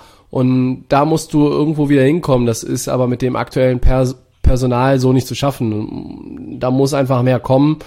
Ähm, Denver ist ein Team, was, ja, sie müssen im Draft in meinen Augen erst einmal, erst einmal Defense denken. Weil sie werden, sie werden jetzt an der Quarterback-Position vor der Saison, glaube ich, nichts verändern. Ähm, vielleicht holen sie noch einen guten Backup, vielleicht sind sie das Team, das Gardner Minshew holt. Ähm, nur dafür musst du ja jetzt keinen Monster-Pick auf den, auf den Tisch legen, aber ja. Äh, bis wir Denver wieder in den Playoffs sehen, äh, vergehen noch ein paar Podcast-Folgen. So sieht's wahrscheinlich aus, ja. Es, ähm, und wie würdest du sagen, dass man eigentlich auch ähm, auf der Position des, des Coaches und des, äh, vielleicht auch des, jetzt bin ich ganz böse, General Managers was machen müsste? Vic Fangio spielt auf Bewährung kann ich mir schon. Also das ist ein Coach, den, wenn, wenn du sagst, Tobi, sag mal mal drei, die auf dem Hot Seat sitzen, wenn wir in die neue Saison gehen und, und die einfach liefern müssen. Vic Fangio ist, glaube ich, einer davon. Ist in meinen Augen grundsätzlich kein schlechter Coach. Doch als Coordinator auch schon, schon überzeugt in der Liga, aber ja. Ich, ich glaube, der braucht eine Winning Season, um seinen Job zu behalten. Und das wird schwer. Das wird sehr schwer. Ja. Ist bis jetzt nicht, nicht so glücklich gewesen. Ähm, und, und beim GM sehe ich, sorry, du hast noch nach dem GM ja, gefragt, ja, ja. glaube ich, ja, äh, hm. Hm, hm, hm. Das muss ja dann wieder von anderer Stelle kommen, ne? Ähm, ja, das, das sehe ich, sehe ich noch nicht. Ich glaube, Elway hat da einfach, er hat natürlich einen Sonderstatus, ne? Ja, er hat den absoluten Sonderstatus und das, das ja auch zu Recht. Ich meine, er ist da die Legende, ja. der, der Quarterback von früher. Ähm, auf der anderen Seite waren seine äh, Quarterback-Entscheidungen, die ja besonders wichtig sind, halt auch außer äh, Peyton Manning zu verpflichten. Äh, okay, alle anderen äh, Entscheidungen waren bis jetzt äh, schlecht, muss man auch sagen. Was? Brock Osweiler fandst du keinen guten Move, oder was? Nein. Ein kurzes und knappes Nein vom Christian ist das perfekte Ende äh, zu dieser äh, Thematik Quarterback und äh, auch zum ja. Thema Denver. Eine Sache muss ich trotzdem noch sagen, äh, Peyton Manning, Manning, hat vier Jahre in Denver gespielt. Vier Jahre sind sogar gewesen. Genau. Die Zeit, Zeit fliegt. Ja. Es ist Kommt mir vor wie gestern, als ich gesehen habe, wie Russell Wilson und die Seahawks Defense äh, Denver zerpflückt haben in diesem Super Bowl. ne? Ich glaube, es war Super Bowl 49, 48, oh Gott. Ist alles schon, meine Güte, ist das alles schon lange her. Gut, dann mal weiter zum nächsten Team. Jetzt kommen wir zu den 7-9 Chargers, die natürlich auch einen Losing Record haben, Christian, aber da sieht die Zukunft doch deutlich besser aus. Warum? Was haben die im Gegensatz zu Denver? Die haben einen guten, Punkt, Punkt, Punkt. Ein, ja, ein Quarterback. Sie haben einen gefunden, sie haben einen gedraftet und sie haben anscheinend die richtige Entscheidung getroffen letztes Jahr. Ähm, von, von mir kritisiert. Ich war nicht, nicht davon überzeugt, das sage ich immer wieder. Ähm, ja, damit man auch mal sieht, äh, wie, wie man sich irren kann. Ja, Justin Herbert wahnsinnig gut gespielt äh, letztes Jahr. Ähm, auch, also nicht nur, dass, ähm, dass er quasi als Spieler überzeugt hat, auch mit seinem äh, Spielstil äh, super spektakulär gewesen. Ne? Äh, tiefe äh, Pässe angebracht, den Arm mal richtig ausgepackt. Also da, der war ja der Anti-Tua letztes Jahr. Tua immer sehr vorsichtig, konservativ, kurze Sachen, nicht, bloß kein Risiko, nicht das Spiel verlieren.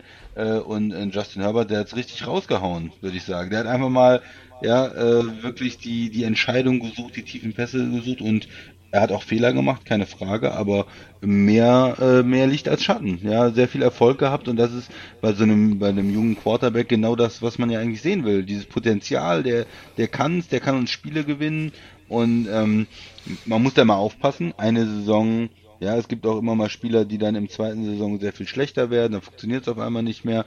Aber für mich äh, ist die Zukunft da erstmal sehr gut. Und da gibt es, glaube ich, gar nicht so viele Teams äh, in der Liga, wo man jetzt äh, als Fan der Chargers sagen würde, damit äh, würde ich jetzt heute tauschen oder umgekehrt gesagt, äh, da gibt es nicht so viele Quarterbacks, die die Chargers akzeptieren würden, wo die jetzt dieses Jahr sagen, äh, die tauschen wir einfach mal. Also klar, es gibt die Mahomes und Watson und so, aber danach ist es jetzt schon ein absolutes, mh, ein absoluter, ja, junger ich will jetzt nicht sagen Star oder sowas, aber ein junger Spieler, der schon im ersten Jahr gezeigt hat, dass mit ihm zu rechnen ist. Und das ist genau das, äh, was man eigentlich sehen will. Also äh, erstmal aus der äh, Sicht äh, Justin Herbert super erfolgreich für die äh, Chargers. Ähm, ja, sonst äh, versuchen sie ihre Line aus ehemaligen Green Bay-Spielern aufzubauen. Sie haben jetzt in der Saison noch äh, zu äh, Brian Bulaga, den sie letztes Jahr äh, verpflichtet haben, Right Tackle, äh, Corey Lindsley geholt als Center. Äh, der war natürlich teuer als Free Agent, aber ist auch ein sehr, sehr guter Spieler. War letztes Jahr ein absoluter Top-Center und ähm, sowas ist natürlich äh, gerade für einen jungen Quarterback, der mit einem erfahrenen Center zusammenarbeitet, der ähm, schon alles gesehen hat sozusagen, die ganzen Protections auch äh, kennt und äh, ein Pro Bowl-Spieler ist, äh, ja, das sieht man natürlich als äh, Justin Herbert auch gerne und die Chargers sagen, okay, wir können uns den leisten. Wir können das Geld da investieren. Wir haben jetzt einen Quarterback auf dem Rookie-Deal und investieren da in die O-Line. Gibt schlechtere Entscheidungen. Ne? Ähm, sicherlich teuer, aber äh, man kriegt, kriegt auch was fürs Geld normalerweise mit, mit Corey Lindsley und äh, auf der rechten Seite Brian Bulaga. Da sind ja schon mal zwei Stützen, sagen wir, für die, für die O-Line. Dazu packst du als Right Guard noch Matt Pfeiler, der früher in Pittsburgh war. Das ist auch nicht so äh, ganz schlecht. Und du hast natürlich Links. äh, ja, die, die linke Seite ist so, ne? Ich glaube, Sam, Sam, ne? Sam Tavy, Tavi oder wie er heißt, der hat bei den Colts gespielt, den haben sie jetzt äh, sich geangelt. Aber das ist natürlich etwas, und da ziehe ich jetzt mal die Team Needs vor. Left Tackle müsste eigentlich müsste eigentlich auch ihr, ihr, ihr First Option sein im, im Draft. Ne? Auch, auch Left Guard natürlich. Ich finde auch Linebacker oder zu Keenan Allen und ähm, dem schnellen Mike Williams hätte ich auch gerne noch so einen Slot Receiver, so einen klassischen, ja.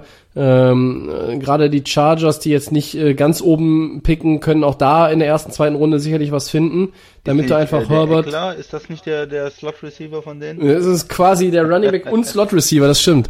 Ähm, ich habe ja gesagt, ein, also äh, Devonta Smith, Jalen Waddle oder irgendwie so, also wenn, wenn einer, einer den noch in die Arme fällt, ja, dann Heidewitzka, die Offense würde ich gerne sehen, zumal auch halt die Line äh, jetzt, äh, äh, da wurde ja was dran getan, wie du schon gesagt hast, ne? Ähm, aber Left Tackle ist halt so noch die Baustelle, die mich daran hindert, zu sagen, die Chargers kommen in die Playoffs. Zuzutrauen ist es ihnen allemal. Ähm, und wenn ich nochmal auf die Saison zurückblicken darf, sieben der neun Niederlagen waren One-Possession-Games. Das waren teilweise dumme, dumme individuelle Fehler, dummes Coaching von Anthony Lynn, den ich ja. zwar als Typ schätze, der aber auch dann seinen Job abgeben musste. Chargers waren plötzlich 3-9 und hätten zu dem Zeitpunkt locker 7-5 sein können. Ernsthaft. Und dann gewinnen sie vier Spiele am Ende der Saison. Das hat Lynn den Job nicht gerettet. Das hat aber zumindest gezeigt, dieses Team ist auf dem richtigen Weg. Dieses Team kann Football spielen. Und du hast gesagt, Justin Herbert hat überzeugt. Er hat sicherlich auch überrascht. Er hat dich zum Beispiel überrascht. Er hat auch mich ja. überrascht. Ich hätte auch nicht gedacht, dass er so gut ist. Ähm, wenn man ihn, wenn man ihn natürlich auch, was war er, der, der sechste Pick overall, äh, die, die Chargers sind, sind geworden, ne? Ja, ja, er ist Rookie of the Year. Die Chargers sind ein Team, was, was Bock macht. Die haben mit Brandon Staley den Defensive Coordinator der LA Rams zum neuen Head Coach ja. gemacht. Ähm, die haben, ja, jetzt natürlich, ähm, hoffentlich auch mal ihren Star Safety Dervin James wieder eine ganze Saison zur Verfügung. Da ist ein Joey Bosa in der Defense, da ist ein Jerry Tillery in der Defense. Da ist auch noch ein Kenneth Murray, letztes Jahr First Round Pick, der Linebacker in der Defense. Äh, Nazir Adderley ist ein guter Safety in meinen Augen. Ähm, das Chris Harris Jr. aus, aus Denver noch als Addition. Ähm, also da ist eine Menge, Menge, ähm, womit du arbeiten kannst. Und ja, wie gesagt, du hast sicherlich noch die eine oder andere Option im, im, im Draft und ich blicke sehr, sehr positiv in Richtung der, der Chargers-Saison 2021. Wenn, immer natürlich, wenn Justin Herbert gesund bleibt und an das letzte Jahr anknüpfen kann. Aber da spricht in meinen Augen erstmal nichts dagegen. Ja, also da hat man irgendwie eine ganz andere anderes Gefühl als in Denver. Da hat man das Gefühl, die sind einen Schritt weiter, haben auch insgesamt mehr Talent. Wir hatten ja mal vor zwei, drei Jahren auch gesagt, die Chargers mit der Defense, da waren wir schon begeistert auch von den einzelnen Playmakern, den sie, die sie in der Defense haben. Mhm. Und jetzt kommt da halt äh, nach der Philip äh, Rivers Ära, ähm, nach, nach dieser Ära einfach ein neuer Quarterback, wo man direkt sagt, jawohl, das könnte die Lösung für die nächsten Jahre sein. Und äh, das ist natürlich für die Fans äh, eigentlich ähm, sehr, sehr gut. Und ja, du hast gesagt, neuer Coach. Ich sehe die Chargers da ähm, auf jeden Fall im, im Aufschwung äh, begriffen. Ähm, gut draften jetzt. Left Tackle, ähm, vielleicht noch ein, ein, Receiver dazu, wie du gesagt hast, für die Offense. Und äh, ja, man kann ja auch einen, zum Beispiel noch einen interessanten Running Back vielleicht finden, vielleicht in der späteren Runde, äh, nicht nur unbedingt einen hohen Pick da investieren. Und äh, dann in, in der Defense sich punktuell verstärken. Hm. Dann könnte das schon was geben, oder? Ja, also wenn der Draft funktioniert und, und alle, alle neuen Coaches auch da direkt den Impact haben und das Team in die richtige Richtung lenken können, dann sehe ich die Chargers definitiv mit einem Winning Record. Dann sehe ich die Chargers definitiv auf Platz zwei in der Division und ich sehe sie absolut im Wildcard-Rennen. Ähm, ich rede nicht von einer 11-5 oder 12-4 Saison, aber 10-6, äh, drei Siege mehr als im letzten Jahr ist, ist absolut möglich und ja, vielleicht jubelt man sie jetzt auch zu hoch, aber ähm, wir, wir können nicht immer nur nicht immer nur Skepsis verbreiten und vorsichtig sein. Wir müssen halt auch mal ein paar Teams, müssen wir mal sagen, denen trauen wir echt was zu. Und das ist wirklich auch ein Team, dem wir zu Recht in meinen Augen eine Steigerung zu zutrauen dürfen. Ob sie dann kommt, schauen wir uns ab September an. Ja. Und das bringt uns falls du nichts mit den Chargers hast, zu meinem Lieblingsteam in der AFC, wenn es darum geht, wie können wir uns eigentlich selbst zerstören?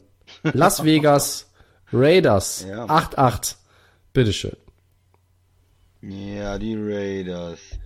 Ähm, die haben einen sehr teuren Head Coach, das muss man erst mal sagen. verdient oh, da habe ich, da habe ich gleich noch was Schönes zu. Ja. äh, jetzt, jetzt im vierten Jahr, glaube ich, kommt jetzt seines 100 Millionen Dollar mhm. Vertrags. Also die, mhm. die 40 Millionen werden dieses Jahr dann äh, voll gemacht. Ähm, ja, was ist den Raiders zu sagen? Die entwickeln sich äh, nicht weiter. Die äh, bleiben da, äh, kommen nicht in die Playoffs. Da passiert nicht so viel. Die Defense ist immer noch ein großes Sorgenkind. War die letzten Jahre eigentlich kontinuierlich äh, zum Teil hohe Picks, die sie investiert haben, wie wie äh, Farrell, dieser der Pass Rusher, der ähm, ja. hat bis jetzt nicht viel gebracht, ähm, muss man sagen. Ja, insgesamt ist die Defense immer noch ein großes Sorgenkind, immer noch viele viele Fragezeichen. Ich bin jetzt haben sie äh, Ngakwe von äh, Baltimore, der früher in Jacksonville war, äh, verpflichtet, aber ich glaube nicht, dass der insgesamt dir dann so viel weiterhilft. Ne? Crosby ist ein guter Spieler. Ja, Solomon Thomas, den sie von den 49ers geholt haben. Sie versuchen es immer punktuell zu ver, äh, verstärken, aber mir fehlt auch so bei der bei der Raiders Defense da seit Jahren so ein bisschen der ähm, der Kit, der das Ganze zusammenhält oder die die Struktur, die Führung. Ähm, vielleicht fehlen sind die Führungsspieler, die fehlen. Ich weiß es nicht. Äh, die sind ähm, insgesamt relativ löch, löchrig. Ähm, die Offense und da war ja, ja, vor allen Dingen die gute ähm, die gute Offensive Line eigentlich in den letzten Jahren von den Raiders immer eine, eine Stärke. Wenn man K beschützt, der ist oft gut beschützt worden, wenn man ein gutes Running Game hat mit äh, Josh Jacobs, wo ja die O-Line auch einen äh, ähm, deutlichen Anteil daran hatte, dann konnte man da Spiele gewinnen und dann kann der äh, äh, Derek Carr sein, sein Passspiel aufziehen und solange er nicht gestört wird, ist er auch ein ganz guter Quarterback so ungefähr. Was sie jetzt machen, kann ich überhaupt nicht verstehen. Äh, sie haben verschiedene Spieler ja abgegeben in der äh, in der Line ähm, drei Starter bis jetzt, glaube ich, insgesamt. Und ähm, ja, das, das verbessert dich jetzt wie? Äh, du, du behältst deinen Quarterback, äh, wo man aber weiß, dass der jetzt nicht besonders gut ist, wenn er unter Druck steht. Äh, versuchst deine O-Line neu aufzubauen. Die, klar, die war teuer, die ist auch ein bisschen älter jetzt schon gewesen, das waren Veteranen, aber diesen, diese, diese ganze Idee verstehe ich nicht wirklich. Äh, und äh, gerade auch wenn ihr jetzt äh, O-Liner draftest, dann brauchen die auch eine Zeit. Und wenn du da gerade eine riesen Lücke aufreißt, mehrere Spieler, musst du eigentlich Jahr für Jahr vielleicht mal einen austauschen in der O-Line, diese äh, Kontinuität zusammenzuspielen, ist ja auch extrem wichtig.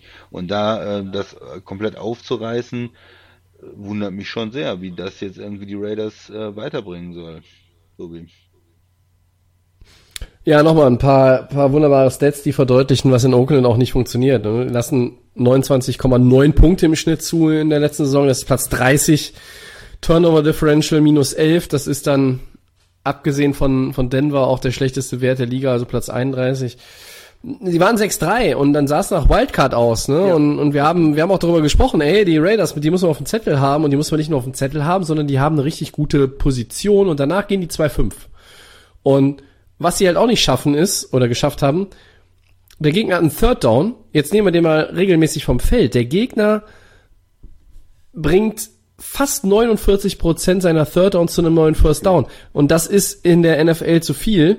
Ähm, es ist einer der schlechtesten Werte überhaupt. Und die, die ganze Frage, was passiert in Vegas, der Umzug, der Hype, ich habe es auch oft gesagt, du musst natürlich jetzt irgendwo Du musst dann, wenn wieder Zuschauer äh, in hoher Kapazität irgendwann kommen dürfen, du musst halt da irgendwo jetzt auch locken. Du kannst nicht irgendwie darauf setzen, dass die Touristen, die nach Vegas kommen, sich mal so ein Spiel angucken und, und Geld holen, sondern du musst halt auch irgendwo eine Base aufbauen. Und du musst jetzt da so wie, wie, wie die Vegas Golden Knights auch gemacht haben in der, in der NHL, da sitzen ja jetzt nicht nur irgendwie Touris, ähm, sondern du musst da halt irgendwas kreieren.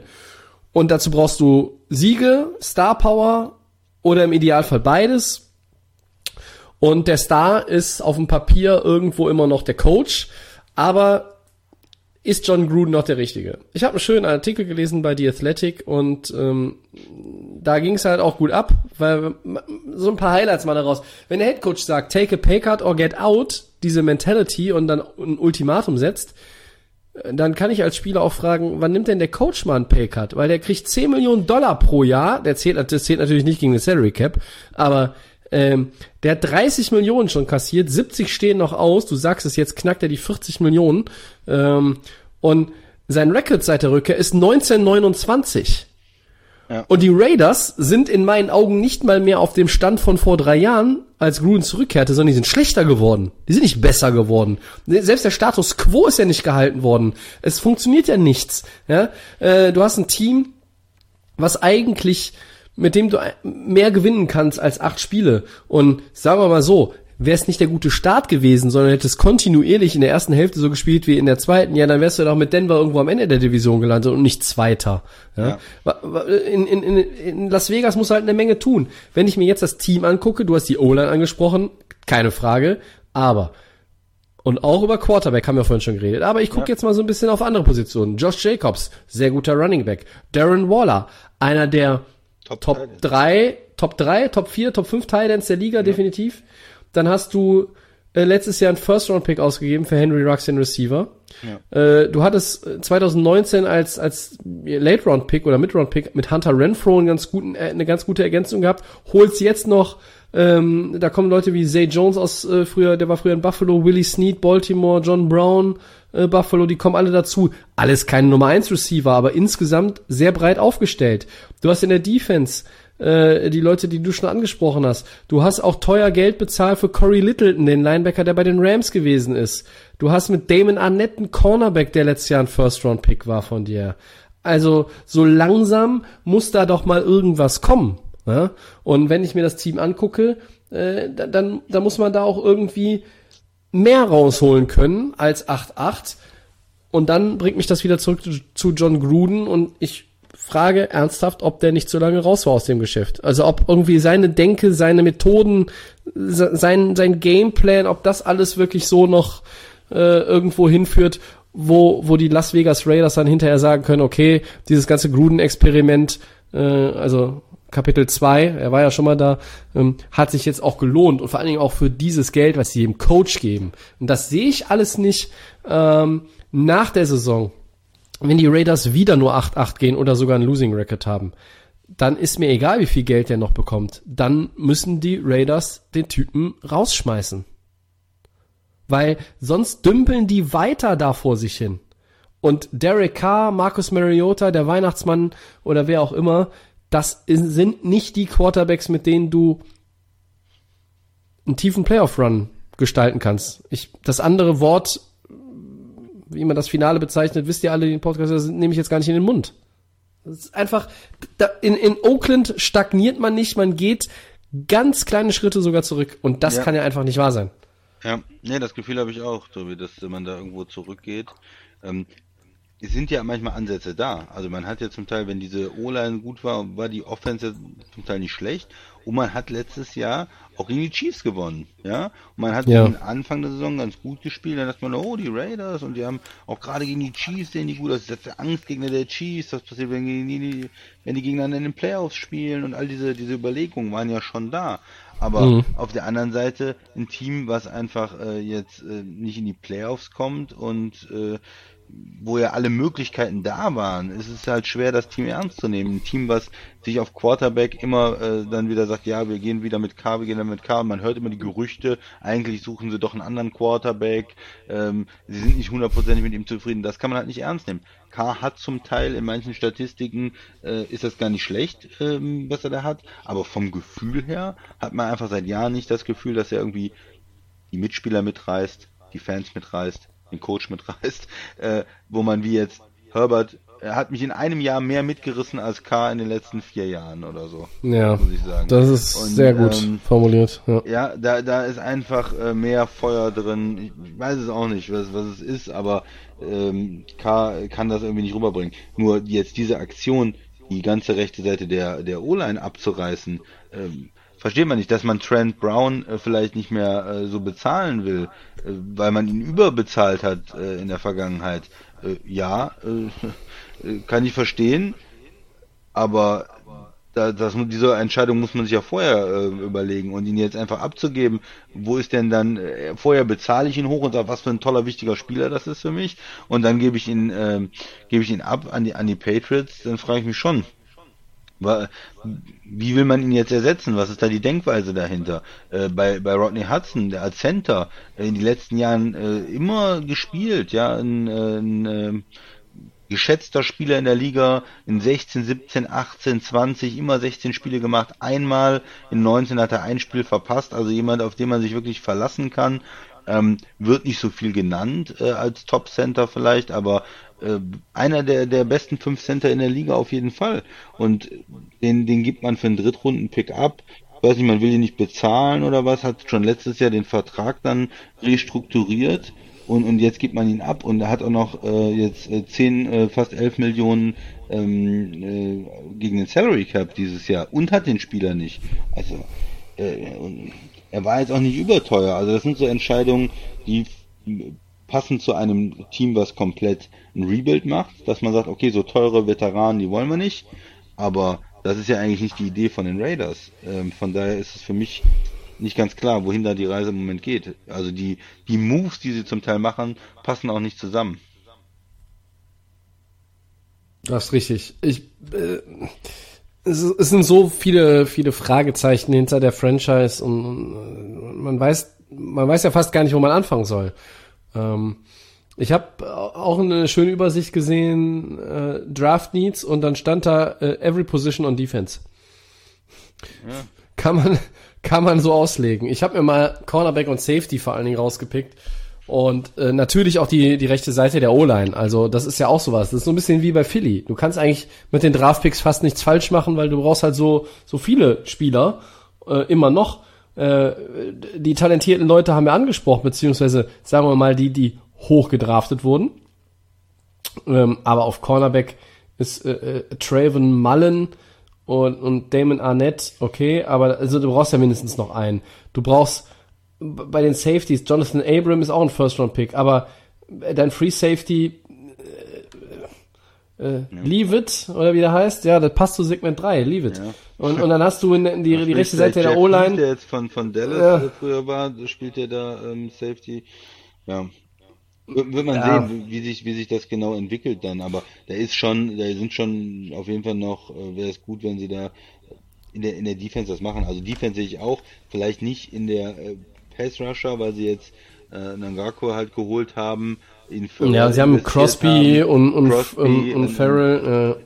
Das heißt, da vorne in der Line und, und äh, Pass Rusher haben sie vielleicht im Moment erstmal genug, aber Linebacker ähm, kann man sich sicherlich nochmal verbessern oder dann zumindestens äh, hinten Secondary äh, wäre vielleicht sogar der Top-Need. Und dann dazu für mich O-Line. Mhm. Skill Position. Ich meine, du wirst keinen Running Back holen, wenn du Josh Jacobs hast. Da, die kannst du nicht beide so viele. Snaps ist ja Kenyon, Kenyon Drake noch dazu geholt, ne? Äh, du, ja, wo das ist auch schon für mich wieder so ein unlogischer Move irgendwie. Ich will doch eigentlich, Jacobs ist einer der besten Running Backs, den will ich doch eigentlich so viel wie möglich auf dem Feld haben. Ist dann nicht Kenyon Drake total unzufrieden, weil er so wenig Snaps kriegt oder? Naja, egal. Da musst du den ja verklickert haben, dass er so eine Rolle haben wird. Also. Ja. Und, und, und Tight End und Receiver. Receiver du jetzt gerade letztes Jahr einen First Round Pick investiert. Also ich denke mal, diese, diese Skill Position in der Offense werden sie nicht machen. Quarterback werden sie anscheinend ja auch nicht machen. Mit Mariota und, und K jetzt. Ähm, von daher denke ich mal, in der, Off in der, in der Offensive die O-Line und in der Defensive die Secondary sind so die, die Top. Mhm. Mhm. Gut. Ausführlich über die Raiders gesprochen, dann geht's zum letzten Team. Die waren im Super Bowl und 14-2 haben nur verloren gegen die Raiders, hat es schon angesprochen, und in Woche 17 gegen die Chargers, als alle schon geschont wurden. Das sind nämlich die Kansas City Chiefs. Ja. Die in äh, vielen Kategorien ganz vorne liegen. Christian, wenig Turnover, äh, gute Third Down Conversion, die meisten First Downs pro Partie, die meisten Passyards im Schnitt. Äh, aber sie haben diese Niederlage im Super Bowl. Wie schnell ist das denn wirklich zu verarbeiten? Was glaubst du? Ja, ich glaube relativ schnell. Also es ist ja jetzt ähm, klar mal von der Psychologie ein kleiner, man hat vielleicht gedacht, ja, wir wollen eine Dynastie sein, wir wollen jetzt mehrere Jahre in Folge den Super Bowl gewinnen. Und jetzt hat man gemerkt, oh, ja, es gibt auch eine Menge andere Teams und es läuft nicht jedes Jahr so gut, aber es ist ja trotzdem immer noch eine erfolgreiche Saison gewesen in Kansas City. Ne? Du hast gesagt, sie haben im Prinzip nur ein Spiel verloren ähm, seit dem seit dem Super Bowl, wo es wirklich um was äh, ging oder wo sie versucht haben zu gewinnen. Äh, erstmal bis bis dann äh, zum zum Finale gegen Tampa. Das heißt, sie sind ja da auch gut in die Saison gekommen, gut durchgekommen. Sie haben weiter Patrick Mahomes, sie haben diesen langfristigen Vertrag mit ihm. Das ist ja Gold wert. Das heißt, sie haben Planungssicherheit über die nächsten Jahre. Patrick Mahomes wird der Quarterback sein. Erstmal super wichtig. Weiter ähm, die, dieses tolle Talent in der Offense, Tarek Hill, äh, Hartman, ähm, Kelsey, das, das sind ja erstmal Spieler, die uns erhalten bleiben, äh, die zusammen mit Mahomes ähm, so, ja in der Offense da, äh, die die Offense weiter prägen werden. Auch ähm, Clyde Edwards Hilaire, äh, letztes Jahr First Round Pick, der wird ja die nächsten Jahre da sein. Das heißt, da der sind ja ist ist weiter eine Menge Talent und und Speed vor allen Dingen auch da für Mahomes, das zu nutzen und für Andy Reid diese diese Offense äh, diese explosive Offense da weiter aufs Feld zu bringen. Äh, das Hauptproblem im Super Bowl war ja die O-Line haben wir ausführlich besprochen. Äh, die Verletzungen, die hatten da Temper nicht viel entgegenzusetzen. Mahomes ist die ganze Zeit nur rückwärts gerannt, kon konnte so ähm, dann mit dem Druck auch irgendwann nicht mehr nicht mehr umgehen, obwohl er noch viele äh, Plays versucht hat zu machen. Und da wussten sie ja auch, wissen sie, da müssen sie sich verändern, da müssen sie sich verstärken. Wir haben die die Tackle entlassen, haben sich jetzt äh, in der ähm, äh, in der Pause in der in der Saison jetzt in der in der Free Agency schon verstärkt, haben vor allen Dingen die, die ähm, Guard-Positionen verstärkt. Wir haben über Kai Long äh, letzte Woche gesprochen, ob er Right Guard spielt, ob er eventuell dann Right Tackle spielt nächstes Jahr. Und sie brauchen jetzt einfach noch Hilfe ähm, auf der ähm, Tackle-Position oder auf den Tackle-Positionen. Wir müssen da zumindest mindestens einen äh, Spieler erste, zweite Runde noch äh, draften, damit sie da weitere Alternativen haben. Und dann müssen sie gucken am Anfang der Saison und, und im Training Camp, was sind die besten fünf, wie passt die Line, wenn man so eine Line neu zusammenstellt. Ich habe das eben schon gesagt, das ist nicht so einfach, da geht es viel um Erfahrung, wie man zusammenspielt und dann müssen sie schauen, wie die äh, Line zusammenpasst, aber sie haben auf jeden Fall ja auch mit, mit Joe äh, Choni ähm, da äh, jemanden in, de, in jemanden investiert und viel Geld investiert in die Line. Ähm, ja, also das sollte, sie wissen auf jeden Fall, woran sie arbeiten müssen da in der Offense. Aber insgesamt ähm, ist man ja weiter positiv. Die, die Schlüssel ähm, sind da, die, die, die Puzzleteile äh, und Schlüsselspieler äh, sind da und äh, Kansas City sollte in der, o, äh, in der Offensive weiter gut sein in, in Zukunft. Ja, ich, ich bin, bin gespannt, wie schnell Patrick Mahomes so ein Full Go ist im Trainingscamp. Ne? Er hat jetzt diese Operation und eigentlich soll er dann noch rechtzeitig dafür fit sein. Ich glaube, dass es auch wichtig ist, gerade wegen der umgebauten O-Line. Thuney, du hast Austin Reiter, du hast Kyle Long, Mike Rammers kommt noch dazu ähm, und ähm, Jetzt zuletzt ja Opt-out, ähm, Duvernay Tardif ist auch dann wieder am Start. Left Tackle, das bleibt die Frage, wer spielt da? Und das, das wird dann, ja, Trainingscamp ist die eine Sache, aber, aber Regular Season ist eine andere am Ende. Und, und, und, und wie schnell pendelt sich das ein? Wie stabil ist das wirklich? Ähm, ja, ich bin ja mit Rammers als Right Tackle auch nicht so ganz glücklich. Ich weiß nicht, ja. ich denke immer noch, vielleicht spielt Kai Long da und, und sie bauen das so ein bisschen um. Möglich, ja. möglich, möglich. Ich sehe nur jetzt, äh, ich, vielleicht ist Wisniewski dann nochmal als Right Guard eine Option, der ist ja. auch noch auf dem, dem Roster, glaube ich. Aber ja, äh, linke Seite ist, glaube ich, das Hauptproblem, klar. Ähm, dann hast du die, die Defense, ähm, wo mir, ja, wie soll ich sagen, also äh, auf Linebacker vielleicht noch das ein oder andere fehlt äh, Hitchens, Damien Wilson, hm, hm, hm. Ähm, Secondary ist schon okay. Sorensen kommt zurück und, und Breland und Fenton und Matthew, das, das ist alles nichts überdurchschnittliches im Liga-Vergleich, aber das ist solide. Und du hast halt vorne mit Chris Jones und Frank Clark und, und da läuft noch äh, Passenger rum und ähm, Nandy, Nadi oder wie der heißt und, und das ist auch das ist auch okay. Und das ein oder andere kannst du im Draft machen. Du bist halt ein Team, was nicht wahnsinnig viele Lücken hat. Und ähm, da kannst du dich sehr, sehr konzentriert, punktuell verstärken äh, und kannst sicherlich so ein bisschen ja, so, so, so Flyer einfach einsetzen, vielleicht nochmal als Ergänzungsspieler mit einem dritten, mit einem vierten, mit einem fünften Runden-Pick. Und vielleicht findest du da einfach auch mal wieder äh, was richtig Gutes.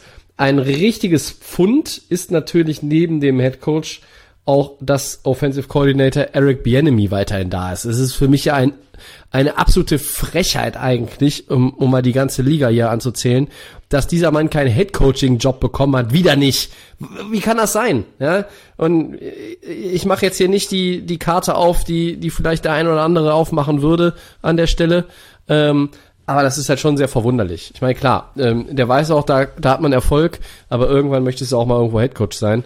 Und ähm, den Chiefs kann es herzlich Schnuppe sein, unterm Strich, weil der Mann ist weiter da.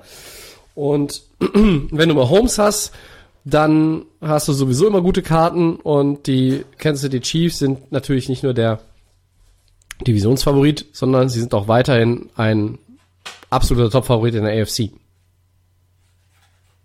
sicherlich.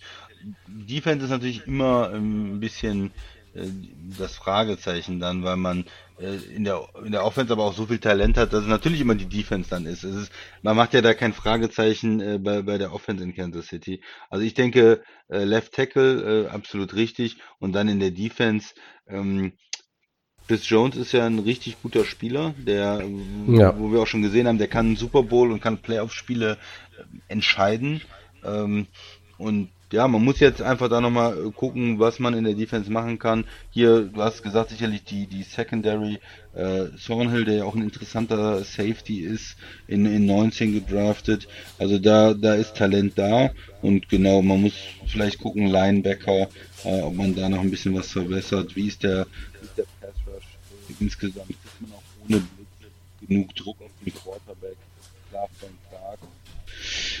ist, ist äh, höchst bezahlt. Hm. Ja. Vielleicht, vielleicht findet man noch einen, äh, noch einen interessanten äh, Pass Rusher oder einen interessanten Linebacker im Draft, ähm, womit man die Defense nochmal so einen, so einen Push geben kann. Auf der anderen Mhm. Seite ist es ja auch nicht so, dieses Team wird sich, solange mal Holmes da äh, ist, die nächsten Jahre immer über die Offense definieren. Das ist ja die Idee hier, äh, die Defense muss respektabel sein. Es reicht, wenn sie mittelmäßig ist, wenn sie vielleicht einige äh, Turnover kreiert und da ein bisschen überdurchschnittlich ist und dann äh, macht die Offense den Rest.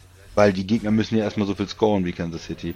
Und da ist vielleicht sogar noch wichtiger, dass dann Left Tackle wirklich ähm, eine gute Lösung gefunden wird, weil was nicht passieren darf, ist, dass Mahomes dauernd unter Druck ist und sich verletzt und, und dauernd gesackt wird. Ne, das, das könnte ja die, äh, die Franchise äh, da durcheinander bringen. Ich glaube, das haben sie, wissen sie in Kansas City und deshalb haben sie auch diese Moves gemacht in der, in der Free Agency, die O-Line schon angefangen umzubauen, zu verbessern und ich, ja, ich denke, da wird man im, im Draft jetzt nochmal ähm, noch was sehen, dass sie dann Left Tackle suchen und glaube ich, so die Priorität in Kansas City. Aber mit denen ist weiter zu rechnen. Auch nächstes Jahr wird mit denen zu rechnen sein. Und wird Kansas City höchstwahrscheinlich in die Playoffs kommen, Tobi.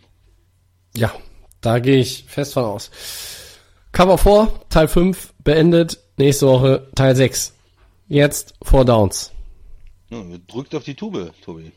Sehr gut. Ah, Zach Wilson, überzeugt beim Pro Day. Ist der Quarterback der sichere Nummer 2 Overall Pick und damit der neue Spielmacher der Jets? Äh, ja. Ich habe es vorhin schon mal gesagt, Wilson ist in meinen Augen besser als Justin Fields und Trey Lance. Starker Auftritt beim BYU Pro Day, inklusive dieses spektakulären Wurfs. Ich weiß nicht, ob du den auch gesehen hast. Rollout nach links und dann Off-Balance nach rechts über 55 Yards geworfen. Das sah schon ganz nice aus. Ähm, ja, ich denke, Lawrence ist die Eins, Jaguars, da bleibt's bei. Es ist ja auch ganz witzig. 31 Teams waren äh, anwesend beim Pro Day von BYU und haben sich Zach Wilson angeguckt. Das einzige Team, was nicht anwesend war, die Jacksonville Jaguars. Warum? Weil die sich offenbar auch nicht mehr für irgendwas anderes interessieren. Da wird, da wird's keine Überraschung mehr geben. Und wenn es die gibt am Draft Day, ja, dann äh, gibt's eine Menge Freibier bei der 200. Episode von Delay of Game. Immer vorausgesetzt, wir dürfen sie und können sie ähm, vor Publikum aufnehmen. Wird nicht passieren. Also, das wir vor Publikum aufnehmen, die 200 zu vielleicht, aber äh, es wird nicht passieren, glaube ich, dass ähm, die Jaguars jemand anderen nehmen als äh, Trevor Lawrence. So, und deshalb, die Jets nehmen Wilson, sie traden Sam Darnold, äh, wohin weiß ich heute noch nicht, aber sie traden ihn noch. Ja, Wilson höchstwahrscheinlich. Alles, was man hört, äh, deutet darauf hin. Äh, außer sie legen hier einen riesigen, äh, eine riesige Finte, die Jets eigentlich. Und äh, ich glaube persönlich nicht, dass es der, der zweitbeste Quarterback im Draft wird. Ich glaube, Fields ist besser. Aber gut, das ist nur meine Einschätzung. Die Jets haben ja, äh, wissen viel mehr über Quarterbacks und äh, werden da schon die richtige Entscheidung treffen. Ja, haben in den letzten Jahren auch immer gute Entscheidungen getroffen, wenn es um die Position geht, natürlich, ja. Ironie rauszuhören. Gut, zweites Down. Die Cardinals holen Cornerback Malcolm Butler, der zuletzt in Tennessee spielte, eine gute Ergänzung für die Secondary in Arizona. Ja oder nein? Ja, die mussten ja was tun. Äh, Patrick Peterson hat man verloren. Das heißt, äh, man braucht ja Hilfe auf, auf Corner. Äh, Malcolm Butler, ich finde, der hat sich in den letzten Jahren ganz gut in Tennessee gespielt. Ist ja immer eine Frage, äh, Super Bowl Hero und äh, hoher Vertrag, aber er hat ja schon auch gute Leistungen gebracht. Also ich bin da eher pro. Ist jetzt nicht wahnsinnig, das wird jetzt nicht äh, die, äh, die ganze NFC verändern, aber es ist, glaube ich, eine ganz gute Entscheidung. Sehe ich ganz, ganz genauso. Letztes Jahr vier Interceptions, 86 Tackles, das waren richtig gute Zahlen, vor allem bei den Tackles, glaube ich, Career High. Kann man natürlich auch immer so definieren. Äh, er musste auch viel tackeln, weil der Rest der Defense schlecht war in, in Tennessee, aber wir verbuchen das einfach mal als positiv für Malcolm Butler. Ähm, ein Jahr sechs Millionen könnte dieser Deal dann wert sein für ihn. Ähm, ja, ist okay. Dafür, dafür macht man es doch, oder? Ja.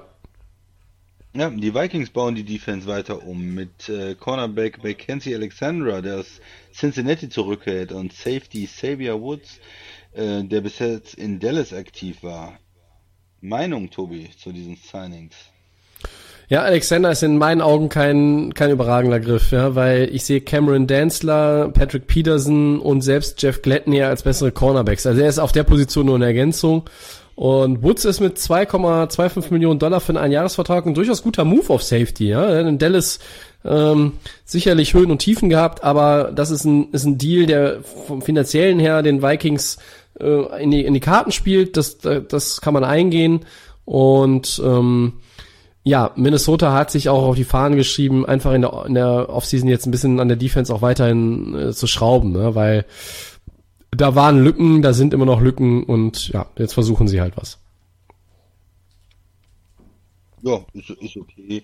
Ähm, die sind jetzt keine Entscheidungen, die, die, die auch die Vikings vielleicht oder ganz groß rausbringen, keine, keine Superstar-Spieler. Äh, du hast gesagt, äh, Mackenzie Alexander mehr so für die, für die Tiefe des Kaders äh, angelegt.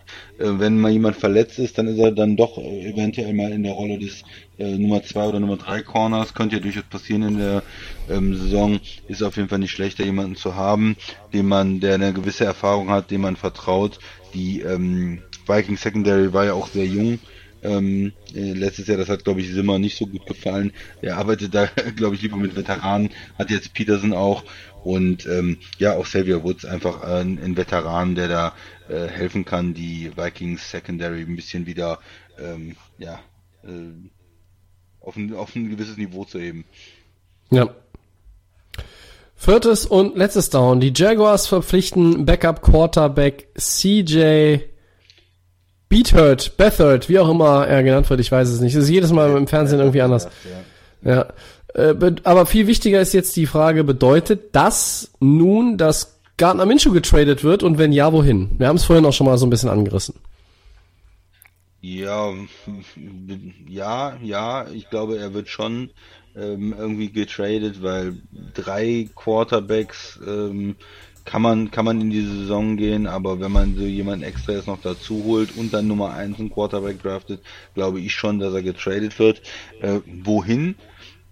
Gute Frage. Ich äh, finde ja ähm, Minshew nicht nicht schlecht und vielleicht ist äh, ist so ein Team wie Dallas ganz interessant, habe ich jetzt gerade mal so gedacht als Backup äh, von Dak Prescott ähm, wo eine klare Hackordnung ist. Er wird da nicht starten, er wird da nicht der, äh, der Quarterback sein. Äh, aber äh, wenn es doch mal verletzungstechnisch ähm, sein muss, kann er vielleicht einspringen und ein paar Spiele gewinnen. Und es ist ein, ein Team, was viel Qualität hat, eine, eine gute Offense, äh, wo er auch ähm, durchaus vernünftig spielen könnte. Mhm.